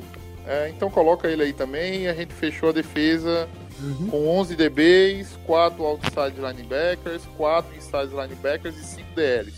Isso aí. Que dá um total de 24 jogadores. 24 jogadores Isso, isso com mesmo. special teams dá 27, né? Ainda sobram pra gente 26 jogadores pro ataque. 26 jogadores para colocar no ataque e eu preparei uma ordem aqui para deixar a gente bem, bem, bem complicado mesmo. Primeira posição pra gente definir: quarterbacks, 3 ou 2? Eu vou de 2. E eu tenho argumentos. Guto, É, eu coloquei dois também. Luca. Eu fui de três. Ah, graças a Deus. É, assim, ó, eu, eu quero começar aqui o debate falando o seguinte, ó. Cara, eu coloquei, só pra deixar claro aqui, ó, Rodgers e Kaiser, tá? Eu descartei o Handley e o Tim Boyle dessa daí. Tim Boyle a gente já basicamente... Não, mas o Tim Boyle, pô, É. pelo, pelo primeiro jogo dele, não. Mas eu não, ele não é o empolgado. segundo quarterback, não, depois daquele jogo lá contra o Titans. Ah, é, enfim, cara, eu botei o Rodgers e Kaiser, eu acho que o Guto também concorda comigo, enfim. Eu tirei o Huntley por uma questão. É, eu acho que se preocupar com uma possível lesão do Rodgers nessa temporada e por um substituto que conhece o esquema, eu acho que seria conservador demais, cara. Eu acho que os Packers ele- eles têm mais preocupações de profundidade no elenco, até mesmo no ataque, do que o próprio quarterback. É, nessa situação, essa vaga aberta para um QB, ela, se bem aproveitada em. eh, poderia ser bem aproveitada em um wide receiver, talvez. É, além do mais, que o Handley, na minha visão, alcançou o teto dele, entendeu? O teto dele é esse. E persistir no Handley seria visando uma possível saída do Rodgers e uma melhor tomada do ataque novamente, entendeu? Já sabendo que o Kaiser é um cara que está sendo introduzido esse esquema agora. Mas pensando a, a longo prazo e também ao valor que a gente deu no Kaiser, eu descartaria o Handley, deixava o Kaiser e fechava com dois QBs. Porque eu não vejo uma possível lesão do Rodgers influenciando a minha mente nisso, porque sem Aaron Rodgers a gente viu que esse time é, não vai, entendeu? Olha, eu, estaria levando, levando três meses, porque eu acho assim, o Deshaun Kaiser chegou esse ano, jogou muito mal, até mesmo por tudo que aconteceu em Cleveland ano passado, e eu acho que o Handley já está mais acostumado, então, tipo, acabaria sendo melhor caso uma lesão, tomara que não aconteça do Rodgers, eu acho que seria melhor ele, ele até fez o último jogo contra o Raiders, ele foi bem, então eu acho que seria bom lapidar um pouquinho mais o Kaiser, acostumar mais com o sistema esse ano, para ano que vem só ficar mesmo ele e o Rodgers. Tá, é, antes do Matheus falar, é, eu tenho um argumento um pouquinho diferente. Por que eu não levaria um terceiro quarterback, só levaria dois? É, porque é, eu vou ter que ceder em alguma posição para poder levar um sétimo wide receiver. Acho que eu- é porque é, um cara, é, é uma posição que tá muito em aberto ainda a posição de wide receiver. Mas dois quarterbacks que eu levaria seriam o Deixando Kaiser para ser o titular e o Tim Boyle para ser o reserva. Eu mandaria embora o Hanley e o Rodgers. Acho que vocês concordariam comigo nessa posição, correto? Não, é, aproveita que tá no último ano de contrato do Rogers, né? Então deve ser baratinho a, a, a cortar ele, né? Mas, enfim, vou fechar com o Rodgers e deixando Kaiser. Eu entendo o argumento do Luca, foi muito bom mesmo. Eu acho que, em questão de estudar o, o plano de jogo, de entender a maneira como, como, como o time joga, é bom pro Kaiser ter o Handley e o Rodgers. Só que tem que levar em conta que o plano de jogo pode mudar totalmente na próxima temporada e o Macar pode ser chutado. Tem isso também, porque É, ele, eu pensei nisso também. ele, ele tem uma temporada pra mostrar que ele, que ele tem alguma coisa ainda pra dar pelo time. Senão não vai ter mais Mike McCarthy como head coach. Mas eu levaria o Rodgers e o Kaiser, porque o Handley ele já fez o que ele tinha que fazer. A gente viu o que ele fez ano passado, a gente confiou nele, não deu muito certo. O Kaiser, é, para mim o time do Cleveland é totalmente desorganizado. Não dá pra se ter em conta um jogador que joga lá assim. Há, há exceções como como Thomas, que era um, um tackle fantástico. Tirando isso, tendo Rodgers e Kaiser, pra mim, tá, tá tranquilo. O Kaiser tem Ok. talento, pode ser lapidado. Só um detalhe, vocês estão falando isso baseado no que vocês acham que vai acontecer ou no o que vocês querem que aconteça? Eu também não descarto, a gente nunca pode descartar outra possibilidade. Não, com certeza. Mas a minha dúvida é o seguinte, entendeu? Vocês acham que, a, que, dia, que dia 1 um vai ter três ou vai ter dois? Eu acho que vai ter dois pela posição de wide receiver, porque você, você gastou três escolhas pra pegar três wide receivers no draft. É o Moore, o Scantling e o Equanimus. Você precisa tirar de algum lugar pra poder colocar mais um wide receiver, concorda? Eu acho que vão três, tá? E eu quero que vá três. E eu vou dar meus argumentos a vocês. É o seguinte: se qualquer um dos dois, tanto o Kaiser como o Handley, entendeu, for cortado no dia 1, um, ele não volta pra gente dia 2 em practice squad. Tem perigo. Eu não sei nem se eles podem ir pro practice squad. O Handley não pode porque já já jogou. O Kaiser, eu não sei pelo fato dele ter vindo de outra de outra franquia se ele conseguiria ir pro practice squad ou não, né? Cortar, eh, cortar ele significaria eh, perder o jogador mesmo, né? E são jogadores, tanto o Handley quanto o Kaiser. O Handley eu acho que não vai muito mais à frente, não. Apesar, apesar de eu ter visto uma evolução dele gigantesco esse ano, nessa, nesse jogo de pré-temporada. É, vi, uma, vi uma evolução muito grande do Handley. Mas eu acho que se você tem três QBs com um certo valor de mercado, né, os, dois, os seus dois reservas têm um certo valor de mercado, eu acho que não é por uma questão de preciosismo, mas eu acho que a gente pode manter por uma questão de mercado os três QBs. Tá. Ah, Daqui a pouco a gente pode achar um time desesperado por um QB querendo dar uma pique pelo Deshaun Kaiser. Ou até pelo Brett Hundley mesmo. Assim, deixa eu, deixa eu só entender o que, o que você quer fazer. É, lembrando, só dando uma informação bem, bem básica assim, que Handley e Rodgers estão ambos no último ano de contrato. Tá? Deixando uma informação aí tranquila. O Rodgers provavelmente te, tem a sua renovação antecedente ao jogo do, Pack, do Packers e Bears na semana 1, Sunday Night. Provavelmente. Até porque o novo contrato do Rodgers, pelo que eu tenho lido, é, é algo que ficou bom para os dois lados. É, o Handley é, também está no último ano de contrato. O que eu, o, que eu entendi do Matheus, e, e não é nenhuma loucura, é você levar os dois e tentar conseguir escolhas de draft por eles durante a temporada. Não é, não é de se, não é de se jogar fora. Até porque se você levar o Handley, você tem uma, um, você tem uma pequena chance de conseguir alguma escolha, porque ele vai ser, ele não vai ter a renovação. O Kaiser veio para que ele não tenha a renovação dele no final do ano. Então é, é de se pensar, é de se pensar, mas eu ainda prefiro levar dois. Ô, Matheus, mas qual valor tu acha que seria dado em uma troca envolvendo o Brett gente- Cara, uma escolha de quinta rodada, a gente tá falando, olha, a gente tá falando de, da posição mais valiosa do futebol americano. É quarterback, entendeu? Você acha que o Handley ter jogado a temporada passada, eu acho que foi oito jogos que ele jogou, é uma situação em que você tem um cara dentro de um esquema ofensivo que em Green, que em Green Bay, assim, mesmo muita gente não gostando do Mike McCarthy, é tido como referência, né, na NFL. Você tem um cara que tá na, tem, tá- jogou na NFL, jogou por 8, 8, 9 partidas, já teve uma vivência, já tem um tempo de casa. Às vezes você tá precisando pegar, catar um Hulk, um quarterback Hulk no, no, no draft e precisa de um cara ali para começar começar na frente e colocar ele para o Hulk se desenvolvendo para ser o seu o seu que quarterback franchise. O Handley pode ser esse cara em outros times. Pode ser. Pode ser que alguém pense no Handley dessa forma. Esse é o motivo por qual eu deixava os três. E, eu, eu- sendo muito sincero com vocês, o que eu vi da. do. do- da pré-temporada, o fato do Handley ter começado a partida nos jogos, né, com, com exceção de quando o Roger jogou, é que para o Green Bay, o Handley é o backup. Que na cabeça do Mike McCarthy, o Handley é o backup.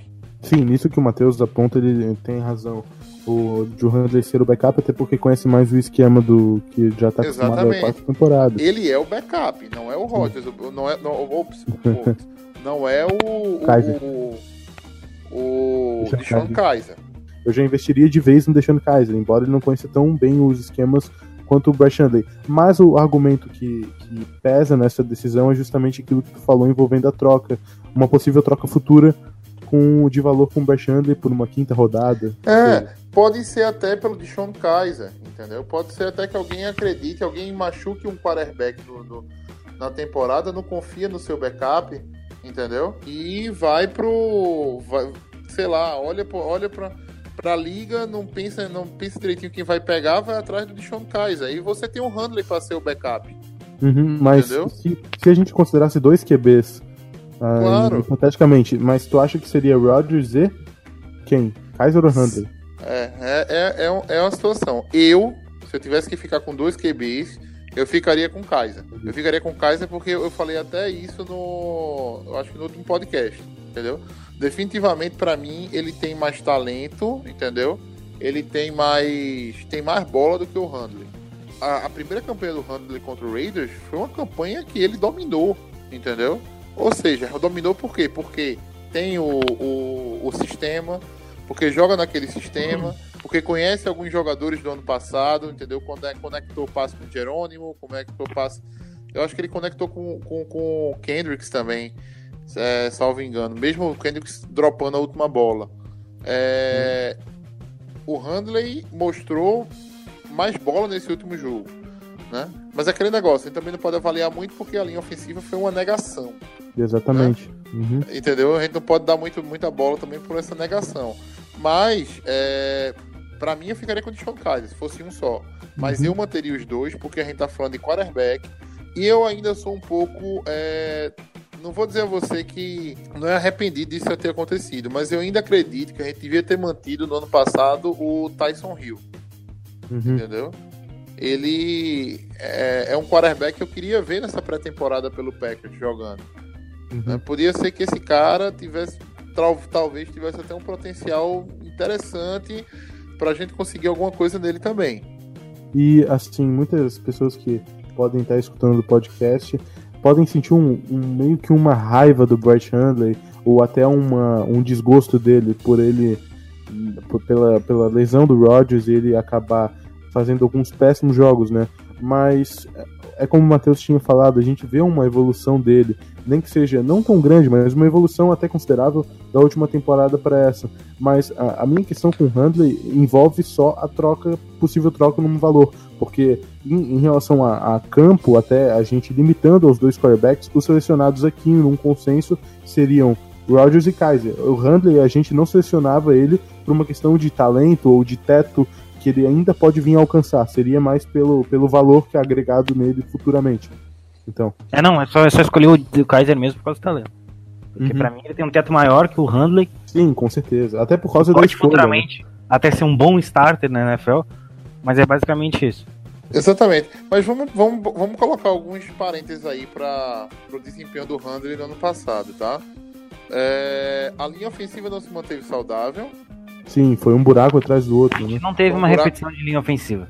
Não teve repetição de linha ofensiva pro Handley, mesmo.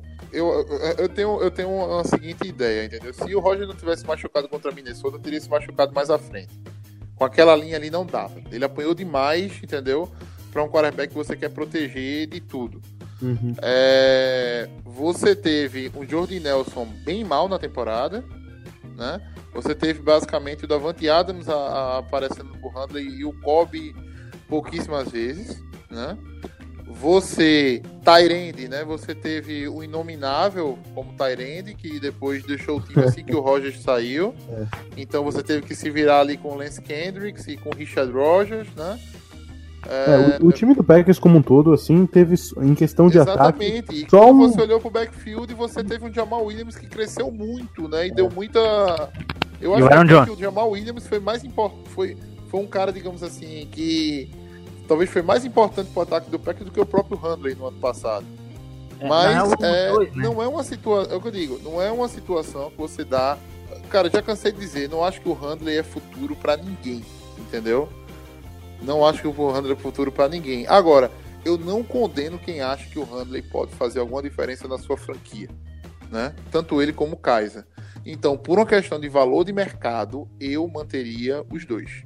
Agora, aí é com a gente vai ter que ir pra votação. Eu tô pensando em ceder dessa vez. Porque essa, esse argumento do Matheus. Eu, aqui, analisando as nossas escolhas, sobrou uma, tá? Em que estaria vaga ainda se a gente fosse seguir um padrão que estava pré-selecionado e até a, a gente estava seguindo bem esse padrão que tá aqui ah, anotadinho no meu bloco de notas. Mas, levando em consideração que uma vaga seria aberta, eu investiria então no quarterback faltante. Fechamos nos três, então? Fecha nos três, fecha nos três. Mas vamos lá, vamos falar dos running backs agora. É, quem vocês, quantos e quem vocês colocaram aí? Pode colocar o Ripkowski no meio também. É, tá, então envolvendo o Ripkowski eu coloquei cinco running backs. Nomes. Danou-se. Eu ó, aqui, ó. Jamal Williams, Aaron Jones, Ty Montgomery, o próprio Ripkowski. E daí aqui fica um dilema entre o Bonho, que eu não sei falar o nome, e o Daniels, que é um running back que vem se destacando em algumas partidas aí também. É, na temporada. Vamos para algumas coisas. Primeiro, o Aaron Jones não vai fazer parte desse primeiro roster, tá? É, porque ele, ele também é, vai É, perder não, jogos na entra, ele não entra na temporada. conta dos 53, tá? Uhum. Então o Aaron Jones é a carta fora do baralho. Mas depois ele iria fazer o, iria vir a fazer o aí a time. gente vai ter que tirar Uhum. alguém para colocar o Aaron Jones depois. A gente pode até discutir isso com, com mais calma. Mas Guto e Luca, o que, é que vocês colocaram? Eu fiquei com quatro mesmo, o Jamal Montgomery, o Aaron Jones. Ah, mas não, o. Eu não sei falar o nome dele. É o Joel Boyanon e Ripkowski. Falso. Então botou Boyanon e o Ripkowski, como se fossem os quatro. É. Como o Aaron Jones ele tá suspenso por dois jogos, não enfrenta Packers nem Vikings. Vai voltar na Não, terceira. enfrenta Bears e Enfrenta Vikings. Bears. É, Bears e Vikings, obrigado. Jamal Williams, acho que ele vai ser o primeiro e vai, enfim, tem tudo pra ter uma grande temporada. Ty Montgomery, dada, não sei como é que vai estar a saúde desse cidadão. É, o Rip Calls, que é óbvio, eu acho que, por mais que o Green Bay seja um dos poucos times ainda que usem, é, fullbacks, cara, o Rip Calls faz o trabalho dele muito bem, é um cara bem físico, assim, terceira descida de duas, três jardas, ele consegue ganhar. também, a gente já destacou ele um pouco no último podcast de draft, né? É, então, é, e o último, eu acho que por uma. por um é, eu vou colocar preciosismo, mas talvez por ter sido a primeira contratação do Gutenkust, ele leve o, Bo, o Boyanon pra temporada. Mas eu acho que depois ele será retirado pra entrada do Aaron Jones. É, eu, eu vou completamente com o Guto aí. A ideia, eu, eu coloquei o Boyanon agora reavaliando, entendeu? Eu fico pensando se não valia a pena. é, de repente, não. a- Assim, são dois jogos, né? São dois jogos, basicamente, que você vai ter Jamal Williams e Ty, teria Jamal Williams e Ty Montgomery só de running backs, né? É, é- seria muito azar os dois machucarem até a volta do Aaron Jones. Será que não valia a pena não levar o Boyanon e levar mais alguém em outra posição? Não, mas aí você está sendo. Você está efetuando a maldita da zica. Ou seja, É, é, aí vai, é, primeiro snap, primeiro jogo, Jamal Williams, corrida, perna. Se quando se trata de Green Bay, né, a gente tem medo de tudo com questão de O running lesão. né? back é uma posição, querendo ou não, por mais que a gente esteja falando de lesões, é uma posição que é pesada, é complicado você manter. Você tem que ter pelo menos um revezamento durante É, o só pra vocês aqui verem, nas últimas duas semanas foram Ty Montgomery, Aaron Jones, Jamal Williams e o Davante Mays machucados. É, o Devante Mason, eu acho que inclusive a gente não precisa nem citar o nome dele aqui, né? Tá fora já. Sim, sim, ele não vai fazer o roster, mas é bom citar pela posição, né? O cara que tem quase que um fumble por carregada, não É, tem como, não tem como conversar com o running Ele é bom, desse. tá? Ele é bom, ele é bom. É, Ele, ele, ele é bom. Bom na casa dele, dormindo, descansando fora de Green Bay. Ainda dá tempo dele estudar. É, running back, então a gente, então vamos fechar com o Boyanon mesmo. Uhum, A gente Ótimo. colocou, na real, o Bonhão no lugar do Aaron Jones, porque ele não vai começar a temporada É. por conta da, da, da suspensão dele, mas depois ele su- substituiu o lugar do Bonhão, certo? Certo. Foi isso, né? É, Certo. beleza. Sim. Mas vocês pensam em algum momento ter cinco running backs no, com, Não. um e cinco ou não? Difícil. Na minha opinião, não. Na minha opinião também não. Eu não, não, não, É, não vejo não- necessidade não. Eu não descartaria, a não ser pelas lesões. Se a gente tivesse nessa, nesse início de temporada alguma lesão envolvendo Ty Montgomery. o Até porque, assim, eu, eu acho que os outros times estão com condições de running back muito melhores do que a gente, entendeu? É, Eu acho que o Boyanon, se a gente soltar ele, ele volta pro practice squad tranquilamente, tranquilamente. Beleza, eu acho que o running back tá. Vamos lá, então vamos pra posição facinho, só pra dar aquela aliviada. Tyrande, Jimmy Graham, Mercedes Lewis e Lance Kendricks. Alguém se opõe? Ao contrário. Jimmy Graham, Lance Kendricks e Mercedes Lewis. Não, é, é como até tá no Deep Chart, né? Mas assim, tanto faz. A ordem dos tratores não altera o viaduto, né? É, Robert Tony, ninguém pensou nele, não, velho? Eu mencionei em off para o cidadão chamado João, mas eu acho que ele não vai ter. Eu gostei da pré-temporada dele, mas eu acho que três Tyrands tá ótimo. É, mas é um cara que eu queria no Practice Squad, tá? É difícil você pegar um Tyrande assim de, de, de primeiro ano, entendeu? E o cara é, mostrar segurança, entendeu? É, a acho primeira. É a primeira um- Mas eu acho que se a gente soltar ele, ele volta. É, eu acho que se a gente saltar, ele volta. Ele volta. É, ele teve Com boas certeza. jogadas até nessa pré-temporada. Um passe back shoulder num, do Kaiser pra ele. Enfim, boas atuações, mas na minha opinião, pra fazer o roster não. Fechamos três então? Pera aí. Fechamos os três, isso. Luca, Também, eu também fecho esses três. Tá, Jimmy. Graham, Marcel Lewis e o Lance Kendricks. É, então, já antecipando a próxima posição, vocês colocaram 9 OLs. Eu coloquei nove. Eu coloquei nove também. É, Luca, Também, também, também com nove. houve uma discussão hoje, eu tava. é, no- a gente tava conversando no Packers, no grupo do Packers Brasil, no, no, no- no WhatsApp, né? Aí eu vi, eu, eu acho que foi o Edu, né? O Edu Anakin, dá um abraço pra ele. Ele colo- achando que devia- deviam ser 10 OLs. É, e eu na hora fiquei até balançado. Na hora quando eu olhei aqui, eu olhei pro Boyanon no meu roster prediction e falei, cara, dois jogos é tão pouco, velho. Será que eu não podia levar 10 OLs não até a, a volta do Ripkowski, entendeu? Porque, sei lá, esses 10 OLs aqui, se der a lógica que Green Bay um dos 10 machuca, né? Até a segunda rodada, né? Aí a gente voltaria o Aaron Jones no lugar de alguém machucado. Linha ofensiva titular, pra vocês, quem é? Corey Linsley. Corey Linsley. De center. Linsley, o, o, o cidadão lá que tomou renovação. Lane Taylor como left guard. É isso. E Justin McRae como right guard. Brian Bulaga como right tackle e Kyle Murphy como left tackle. Kyle Murphy. Dave Bakhtiari. Isso? Nossa. Kyle Murphy. Ô, esqueci João, o para de falar do Murphy, cara. Vai, vamos lá, vamos na moral. Bakhtiari, Bulaga, Lindsay, Taylor. Taylor e McRae. Isso, Isso. essa é a OL titular. McRae. É, Taylor McRae. Tá certo, tá certo isso aí. Tá certo, tá certo. Tá bom, e vamos lá, quais são os outros quatro OLs? Eu vou começar dessa vez. O Pancake como reserva do Taylor. O Lucas Patrick como reserva do McRae. Jason Spriggs como reserva do Bulaga. E eu cortaria o Dylan Day porque o Packers está tentando Patrick fazer. Exato. O Patrick pode fazer a função de center. E aí, por mais que o Sr. Murphy seja horroroso, não teve nada. É melhor levar. Eu levaria o Murphy. Mas, e também descartaria o Bell.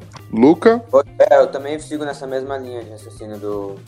Nossa, eu tô sozinho dessa vez. então vamos lá. É, Ô Luca, você colocou então Bulaga, McRae, Lane Taylor, Bakhtiari, Kyle Murphy, Adam Pankey, Lucas Patrick e Jason Spriggs. Isso, isso. Beleza, João. Ai, ai, eu coloquei Bach, Pulaga, Len Taylor, McRae, Corin Lindsay. Fecha a linha ofensiva titular. Agora, abrindo linha, pra reserva, pros backups, vão me criticar por falta de tackles, né? Um, Tank, Lucas Patrick, Spriggs e Down Day. O único tackle por posição aqui é o Spriggs, que seria o right tackle, que o Guto já falou que viria substituir o, o, o backup de Bulaga, né? O Kyle Murphy eu não considerei pelas atuações dele péssimas nessa, nessa pré-season. E eu vejo alguns analistas junto comigo nessa, falando que vai depender muito da atuação contra os Chiefs. Eu posso mudar até semana que vem. Se ele vinha fazer uma partida decente e segurar algumas rushes, eu acho que ele, que ele tem, pode fazer o roster sim, pela deficiência em tackles backups também. Mas um cara que eu descarto mesmo é o Byron Bell. Eu acho que o Byron Bell, como tackle, ele já foi descartado no Packers e ele foi até aproveitado como guard na, na, na última partida. Ele teve até um false start, diga-se de passagem. E só que como guard, eu acho que a gente pode aproveitar outros caras, entendeu? Não necessariamente o Bell, teria mais hum, caras melhores do que ele. Mas o Kyle Murphy é um dilema. Semana que vem eu posso estar falando que ele pode fazer o roster, só que pra mim depende dessa partida contra os Chiefs. Se ele for mal e seguir nessa linha, eu não colocaria ele. É, Cara, eu terminei o ano passado assim, consciente de que o Kyle Murphy era mais jogador do que o Spriggs. Mas consciente mesmo, assim. Eu disse assim, putz, a- o a- ano que vem não tem problema o Bulaga machucar, não, porque tem o Kyle Murphy. Isso era o que eu, o que eu vinha pensando, pra vocês terem Nossa, ideia. mano. Esse começo de ano dele nessa pré-season me deixou muito triste mesmo, velho. Muito triste por, por, por essa situação. Eu pensei que a gente tinha um depth legal para a linha ofensiva, mas não foi o que se configurou. Ainda assim, né? Ainda assim, eu vou. Vocês vão querer bater em mim, provavelmente. Mas os meus quatro reservas que eu coloquei foram Lucas Patrick, Kyle Murphy, Jason Spriggs e Byron Bell. O único na Cune é o é o Patrick, na verdade. Mais ou menos também. E assim, isso aqui é o que eu acho, como eu disse, é o, é o que eu acho que Green Bay vai fazer, tá? Mas eu acho que também seria o que eu faria. Enfim, vou, vou, vou explicar a vocês o porquê não dos outros. O Penke eu já falei, eu não, não gostei dele na, na. Não gostei dele nessa pré-season. É um cara que nunca me abriu os olhos, entendeu? E pra mim já, já é demais. Kofi Amikia, Austin Dave, Alex Light, muito obrigado por terem passado por aqui. O fato do Lucas Patrick tá fazendo snap, entendeu? É que o Dillian Day não vai ser aproveitado, na minha visão. Porque se eles tivessem eh, consciência de que o Dylan Day ia ser o center, o center reserva, tinha condições de ser o center reserva, o Lucas Patrick jamais estaria perdendo tempo fazendo snap. Então, eu, por isso até que eu coloquei nove caras. Mas não eu- aproveitado de guarda, na tua opinião? O quem é o Lucas Patrick? Não, o, o, o Down O Day. Dylan Day? Pode até ser que sim, mas eu não foi um cara que também eu gostei não, tá? Tá, tá. Pera aí, a gente tem um impasse aqui. A gente tem Temos nove. um impasse gigantesco, né? Não, a gente tá. Assim, ó. O Spriggs, o Patrick. Ó, o, Lu- é, o, Então. o Spriggs e o Patrick tá resolvido. Tá. Né? Tá, sim. Esses daí vão. Só que assim, ó, Tá. o Punk vai porque eu coloquei o Punk, o João colocou o Punk e o Luca também. Tá. E eu fico por conta do Barão Bell aqui. É, o Murphy já tá. O Murphy, É, o só Murphy, quem não colocou ele você- foi o João, não é isso? Isso, o Murphy Só já eu. tá. Mas assim, ó, é- é, assim, não, não seria contraditório da minha parte levar ele por, por causa da próxima partida, ok? Eu ainda dou esse voto de confiança pra ele, mas é, eu, eu vou Não, tá, tudo bem, minha já tá fechado. assim, Já tá fechado. Não, não, sim, 3x1. Não, não, já tá fechado tudo. Já fechou, já fechou, já fechou, O fechou Bell foi Bakhtiari, não, Bakhtiari, Taylor, Lindley, McRae, Bulaga, Murphy, Pankey, Patrick e Spriggs. O Byron Bell, o Dylan Day estão fora. Porque três pessoas colocaram Murphy, eu, Ai, o Matheus e o Luca. Três pessoas colocaram Punk. Então fechou quanto, quantos olhos? 8 ou 9? Nove. Nove. Nove. 9. Então a gente tá colocando pra fora o Punk, e tá colocando pra fora o Dylan, o Dylan Day, e tá colo- colocando pra fora o Byron Bell, não é isso? Isso. Não, tá bom. Então eu morri com o Byron Bell e o João morreu com o Dylan Day. Morre E abraçado nele. É, beleza, tranquilo. Fechamos os OLs então, né? Então vamos pra aquela última posição que nem vai dar o que falar, né? Wide receiver. Adams, Cobb, Jerônimo Allison e mais quem? Pelas vagas da gente sobraram sete, né? Será que o Boianon também não poderia ficar de fora pra gente colocar um oitavo recebe- recebedor até a Hum. volta do Aaron Jones? Vamos lá. É... Quem... Então começa você, Guto. Quem foi os sete que você colocou? Tá, é. Devante Adams, Randall Cobb, Jerônimo Alisson, fechou. Jamon Moore, Marquês Valdez Scantling, Equanimous Sentin Brown. E o sétimo é Jake Kummerow. Nesse caso eu estou mandando Adonis James, Kyle Lewis e DeAngelo Yancey E o fora Trevor e Davis o Trevor Davis. Não vai ser isso que vai acontecer, né? Você, o que, pelo que Pode o acontecer. falou, não, cara, pelo que o McCarthy falou na, na, na coletiva, o Trevor Day é, é Trevor Davis e mais 10, entendeu? É, eu, eu também É, botei. ele, é, ele, é, ele, é, ele é capitão, é faixa e veste a 10, entendeu? Assim, no, time de especialistas dele. Ele vai ter que calar muito minha boca. Mas se ele for, aí teria que tirar o Boianão pra poder levar ou o Jake Kummerow ou o Equanimous. É, Luca, É, já tá levando Devante Adams, Randall Cobb, Jerônimo Allison, Trevor Davis, Moore, o Valdez Scantling e o Equanimous. então tu deixa o Kummerow de fora, Jay Kummerow. Jake Murray fora. João, Bom, vamos lá. Essa daí é a mais polêmica, na minha opinião. É, Davante Adams, Randall Cobb e Jerome Madison. Bom, esses três aí, também, se a gente não fechasse, a gente ia sair no soco aqui. Próximo, eu colocaria Jamon Moore, é, até pelo valor que a gente investiu nele, de ter, quarta. perdão, quarta rodada, não foi? Quarta rodada. É, e assim, ele teve uma boa partida agora contra os Raiders e a gente criticava ele pelas primeiras atuações, mas também levando um pouco ah, em conta que não é imediatamente que um wide receiver se adapta também ao, ao jogo. ah, eu gosto dele, acho que ele é um cara que tem a acrescentar pro elenco. Próximo jogador, Jay Kummer, eu levaria sim ele por conta de alguns fatores, entre eles é, as atuações que ele fez até a segunda segundo jogo da pré-season foram ele foi líder de jardas em recepção 180, 190 jardas em dois jogos É, ele não jogou esse terceiro jogo por conta de lesão É, e também assim ele é um cara que tem a confiança já do nosso QB segundo o Aaron Rodgers eu- como eu já falei várias vezes aqui voto de confiança que ele é um cara que é seguro enfim É, por isso destaco ele no elenco Outro cara que eu boto no elenco, Trevor Davis. Por quê? Muita gente fala, nossa, mas ele é ruim, não sei o quê. Sim, ele realmente, como recebedor, só por recebedor, eu não destacaria, entendeu? Mas a gente precisa de retornadores.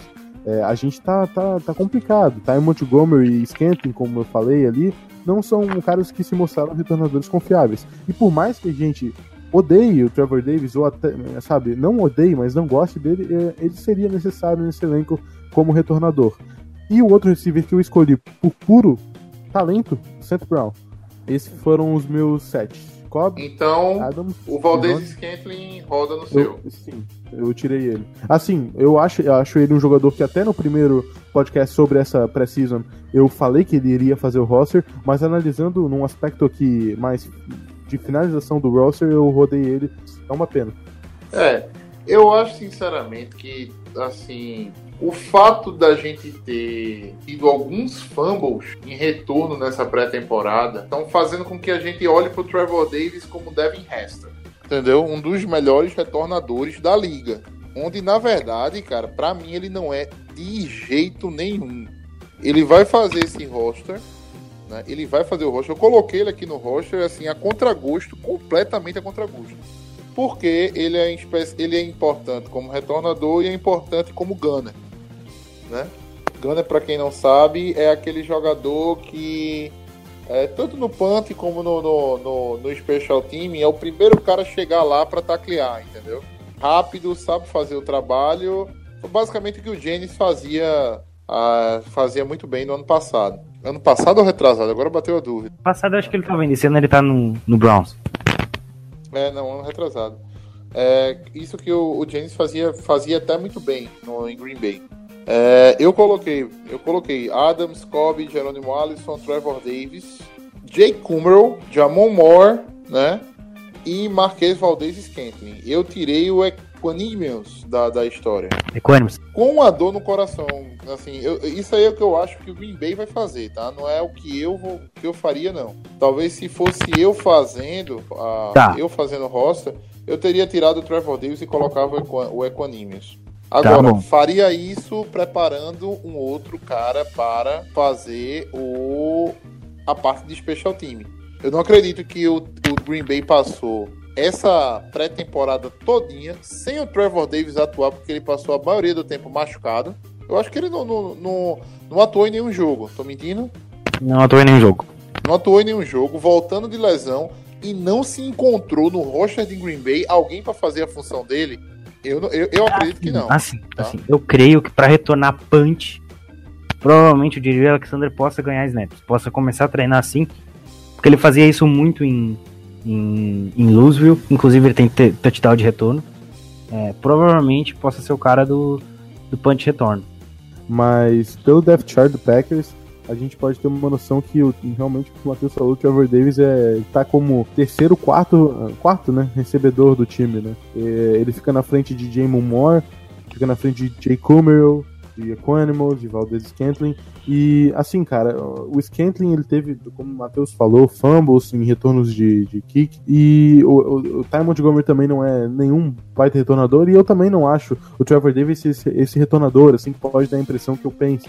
Mas entre esses, ele é o menos pior, entendeu? Pelo menos É, a gente conhece mas- ele. Exatamente, é, é, é isso que eu tô dizendo, entendeu? Eu acho que o que a gente teve de experiência nessa pré-temporada tá fazendo a gente dar um valor ao Trevor Davis que ele não tem, velho. Cara, ele retornou ano passado, eu acho que ele teve um grande retorno. né? O de 84 jardas que fez com que a gente ganhasse do Bears, se não tiver errado. Exatamente. E foi um- uma coisa que marcou, porque foi um, foi um retorno no momento chave, entendeu? É, foi um retorno no, no- numa terra onde ninguém, ninguém retornava bem para Green Bay. Né? Ninguém, a gente. Eu, eu não lembro a última vez que a gente anotou um touchdown de special team. Ou bem, ó, lembro. Foi com o Micah Hyde o último. Então, assim, eu não acho que o Trevor Davis é a solução. E fico muito puto com a comissão técnica de Green Bay de não encontrar uma solução para Trevor Davis nos special teams. Então vamos fechar, né? Vamos fechar os wide receivers.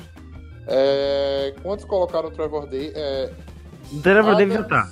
Adams, Tá. Cobbs, Allison e Jamon Moore, os quatro já foram, né? Sim, já E o foi. Davis? O Davis 3x1. Sim, o Davis foi. Davis foi. O Então faltam mais duas vagas. Não, o Kummer já tá também. O Kummer já tá. O Kummer foi por todo mundo. Ficou entre Scantling e Frequent. Há uma, há uma, há uma questão da, da, da lesão do Kummerow, né? Que ainda tá meio. é, meio que sem saber se, se vai ou não. Inclusive hoje o Zach Cruz, ele tweetou dizendo que o Kumaro tinha que jogar esse jogo, entendeu? Porque se ele não jogasse esse próximo jogo de, de quinta-feira contra o Chiefs, é, era quase que certeza que ele não iria fazer o roster. Então, possibilidade, né? Tá, tá empatado, 2-2. Scantling e, Equanimals.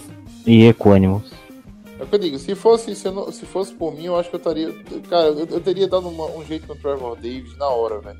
Entendeu? Mas assim, se ele é o retornador e vai ficar entre Equanimous e Valdez Scantling. Dá pra gente abrir aquela vaga do Bonhon, né? Que dá pra gente tirar É, ele. mas, mas, mas aí é que tá.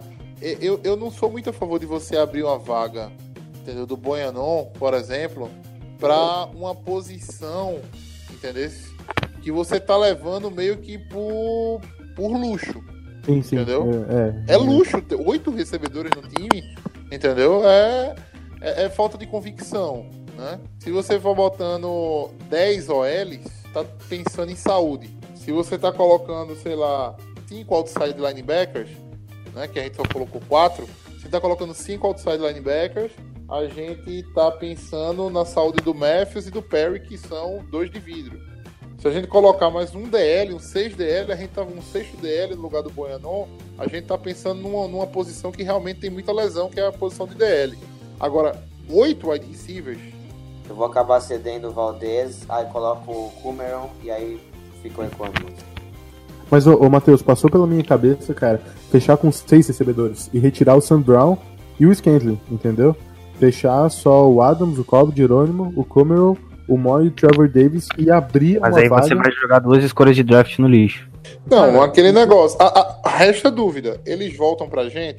Eu não sei se o Equanimus volta. É, essa, essa é a minha dúvida. O Equanimus eu não sei se volta. Se Equanimo- você dropar o Equanimous tem uma certa mídia em cima dele, né? É isso, é Ex- É exatamente. exatamente por isso. Mas o Ele chegou em Equanimus... Ele- falando que se ficasse no, no- no time de especialistas, ele nem, nem iria jogar, algo assim, eu não me lembro agora. Então, dro- o Equanimals. Por uma questão de nome, entendeu? É, Eu acho que dropar o Valdez Scantling, ou até, certo, até, até mesmo Kummer, é, até mesmo o Kummer seja um estratégia, um es- estrategicamente melhor. Porque a chance dele voltar pro practice squad é grande, é maior. O. Equanimius, como era um cara que tava cotado pra sair lá na frente, saiu lá atrás, e Green Bay já provou que ele pode fazer essa transição pra NFL tranquilo, né? Pelo primeiro jogo dele, não sei. Não sei se ele volta, não. Então, Enfim, eu fechei com o Sam Brown aqui. mesmo. então fechamos o Saint Brown e o Mal- e Scantling a gente joga na, É. no lodo.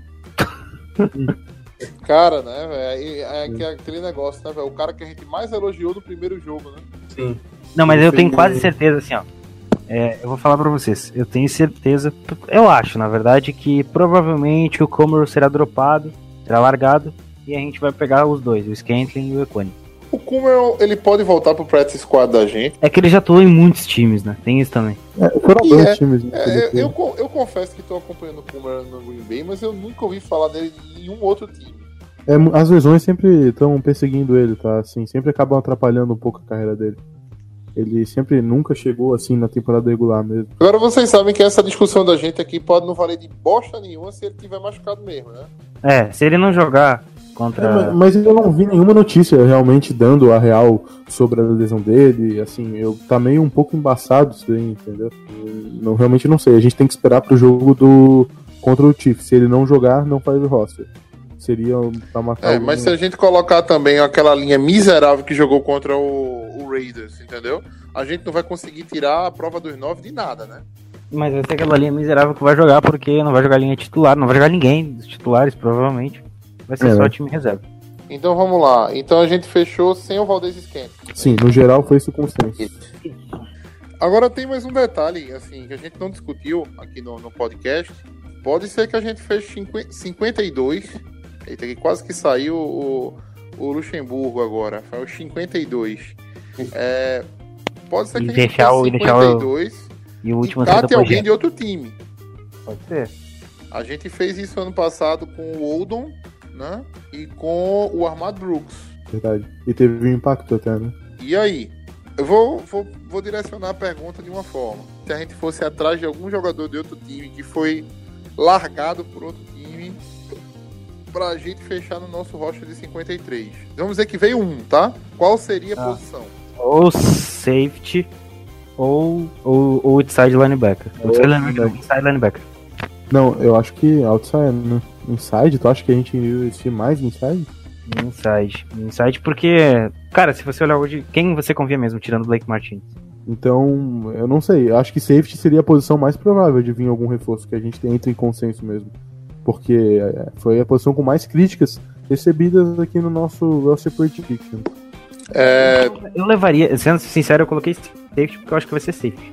É, porque assim, ó, se fosse pra deixar um de fora, eu tiraria um safety, eu tiraria um, um, um, um Evans um dessa vida. 53 e tentaria trazer o Red Creed, que eu já tô batendo essa tecla há muito tempo. Luca, É, eu iria de inside linebacker mesmo. Como o Guto tinha dito, acho que é uma maior necessidade nossa. Porque sem ser o Blake Martinez não tem. É, e o Bucks tá na primeira temporada, como o Guto disse mesmo. Eu iria de inside mesmo.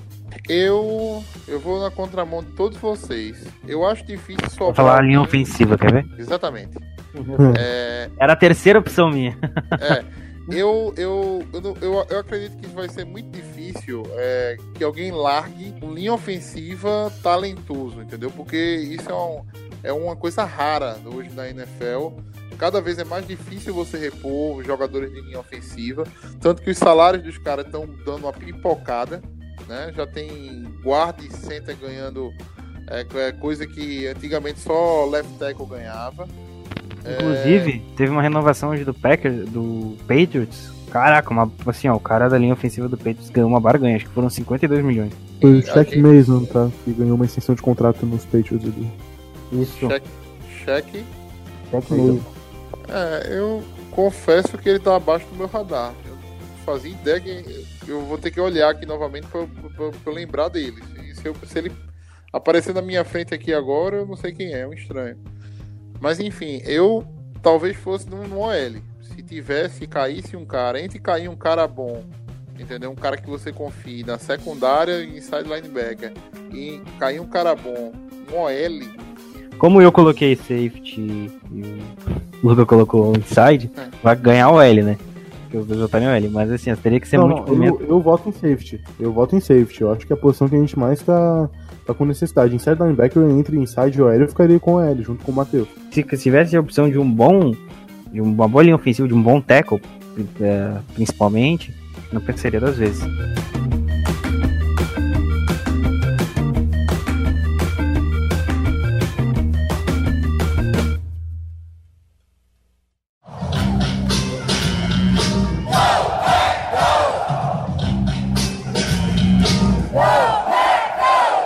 Mas eu acho que é isso. A gente fechou o roster prediction da gente. né? Foi, eu acho que eu, eu acho que esse vai ser o podcast que vai bater o recorde de mais tempo, provavelmente. Provavelmente. provavelmente. É, alcançamos os dois objetivos. Fechamos o roster e continuamos amigos.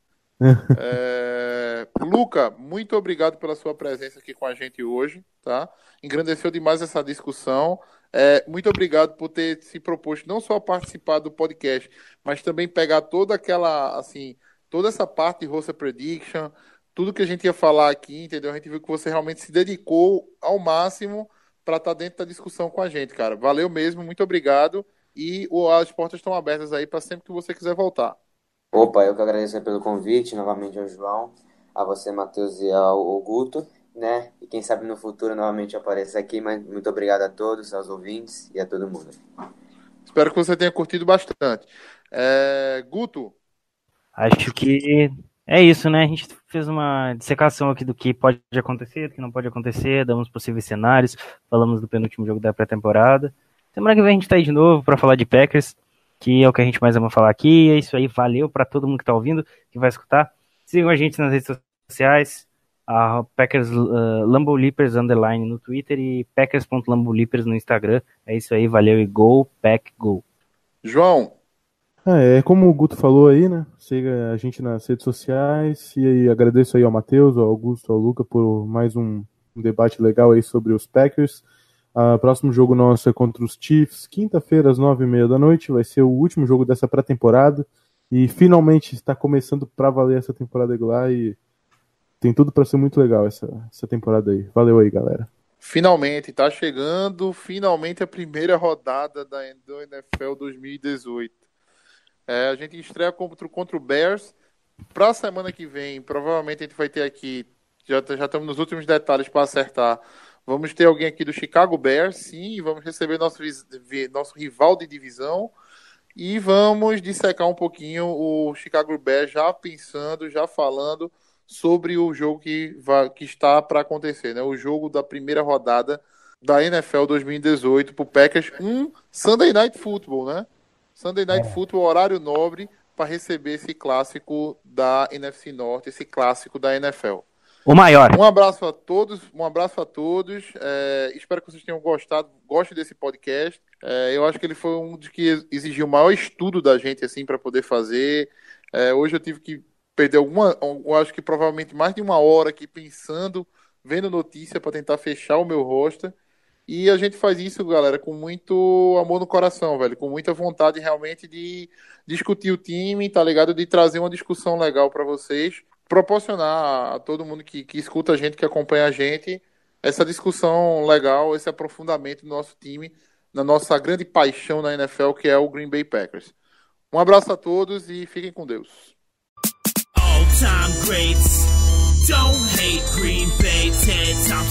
time greats. Don't hate Green Bay, Ted Thompson title, Town USA. 13 time champs, nah, we don't play. Cheese heads, green and gold all day, every day. We bleed green and gold.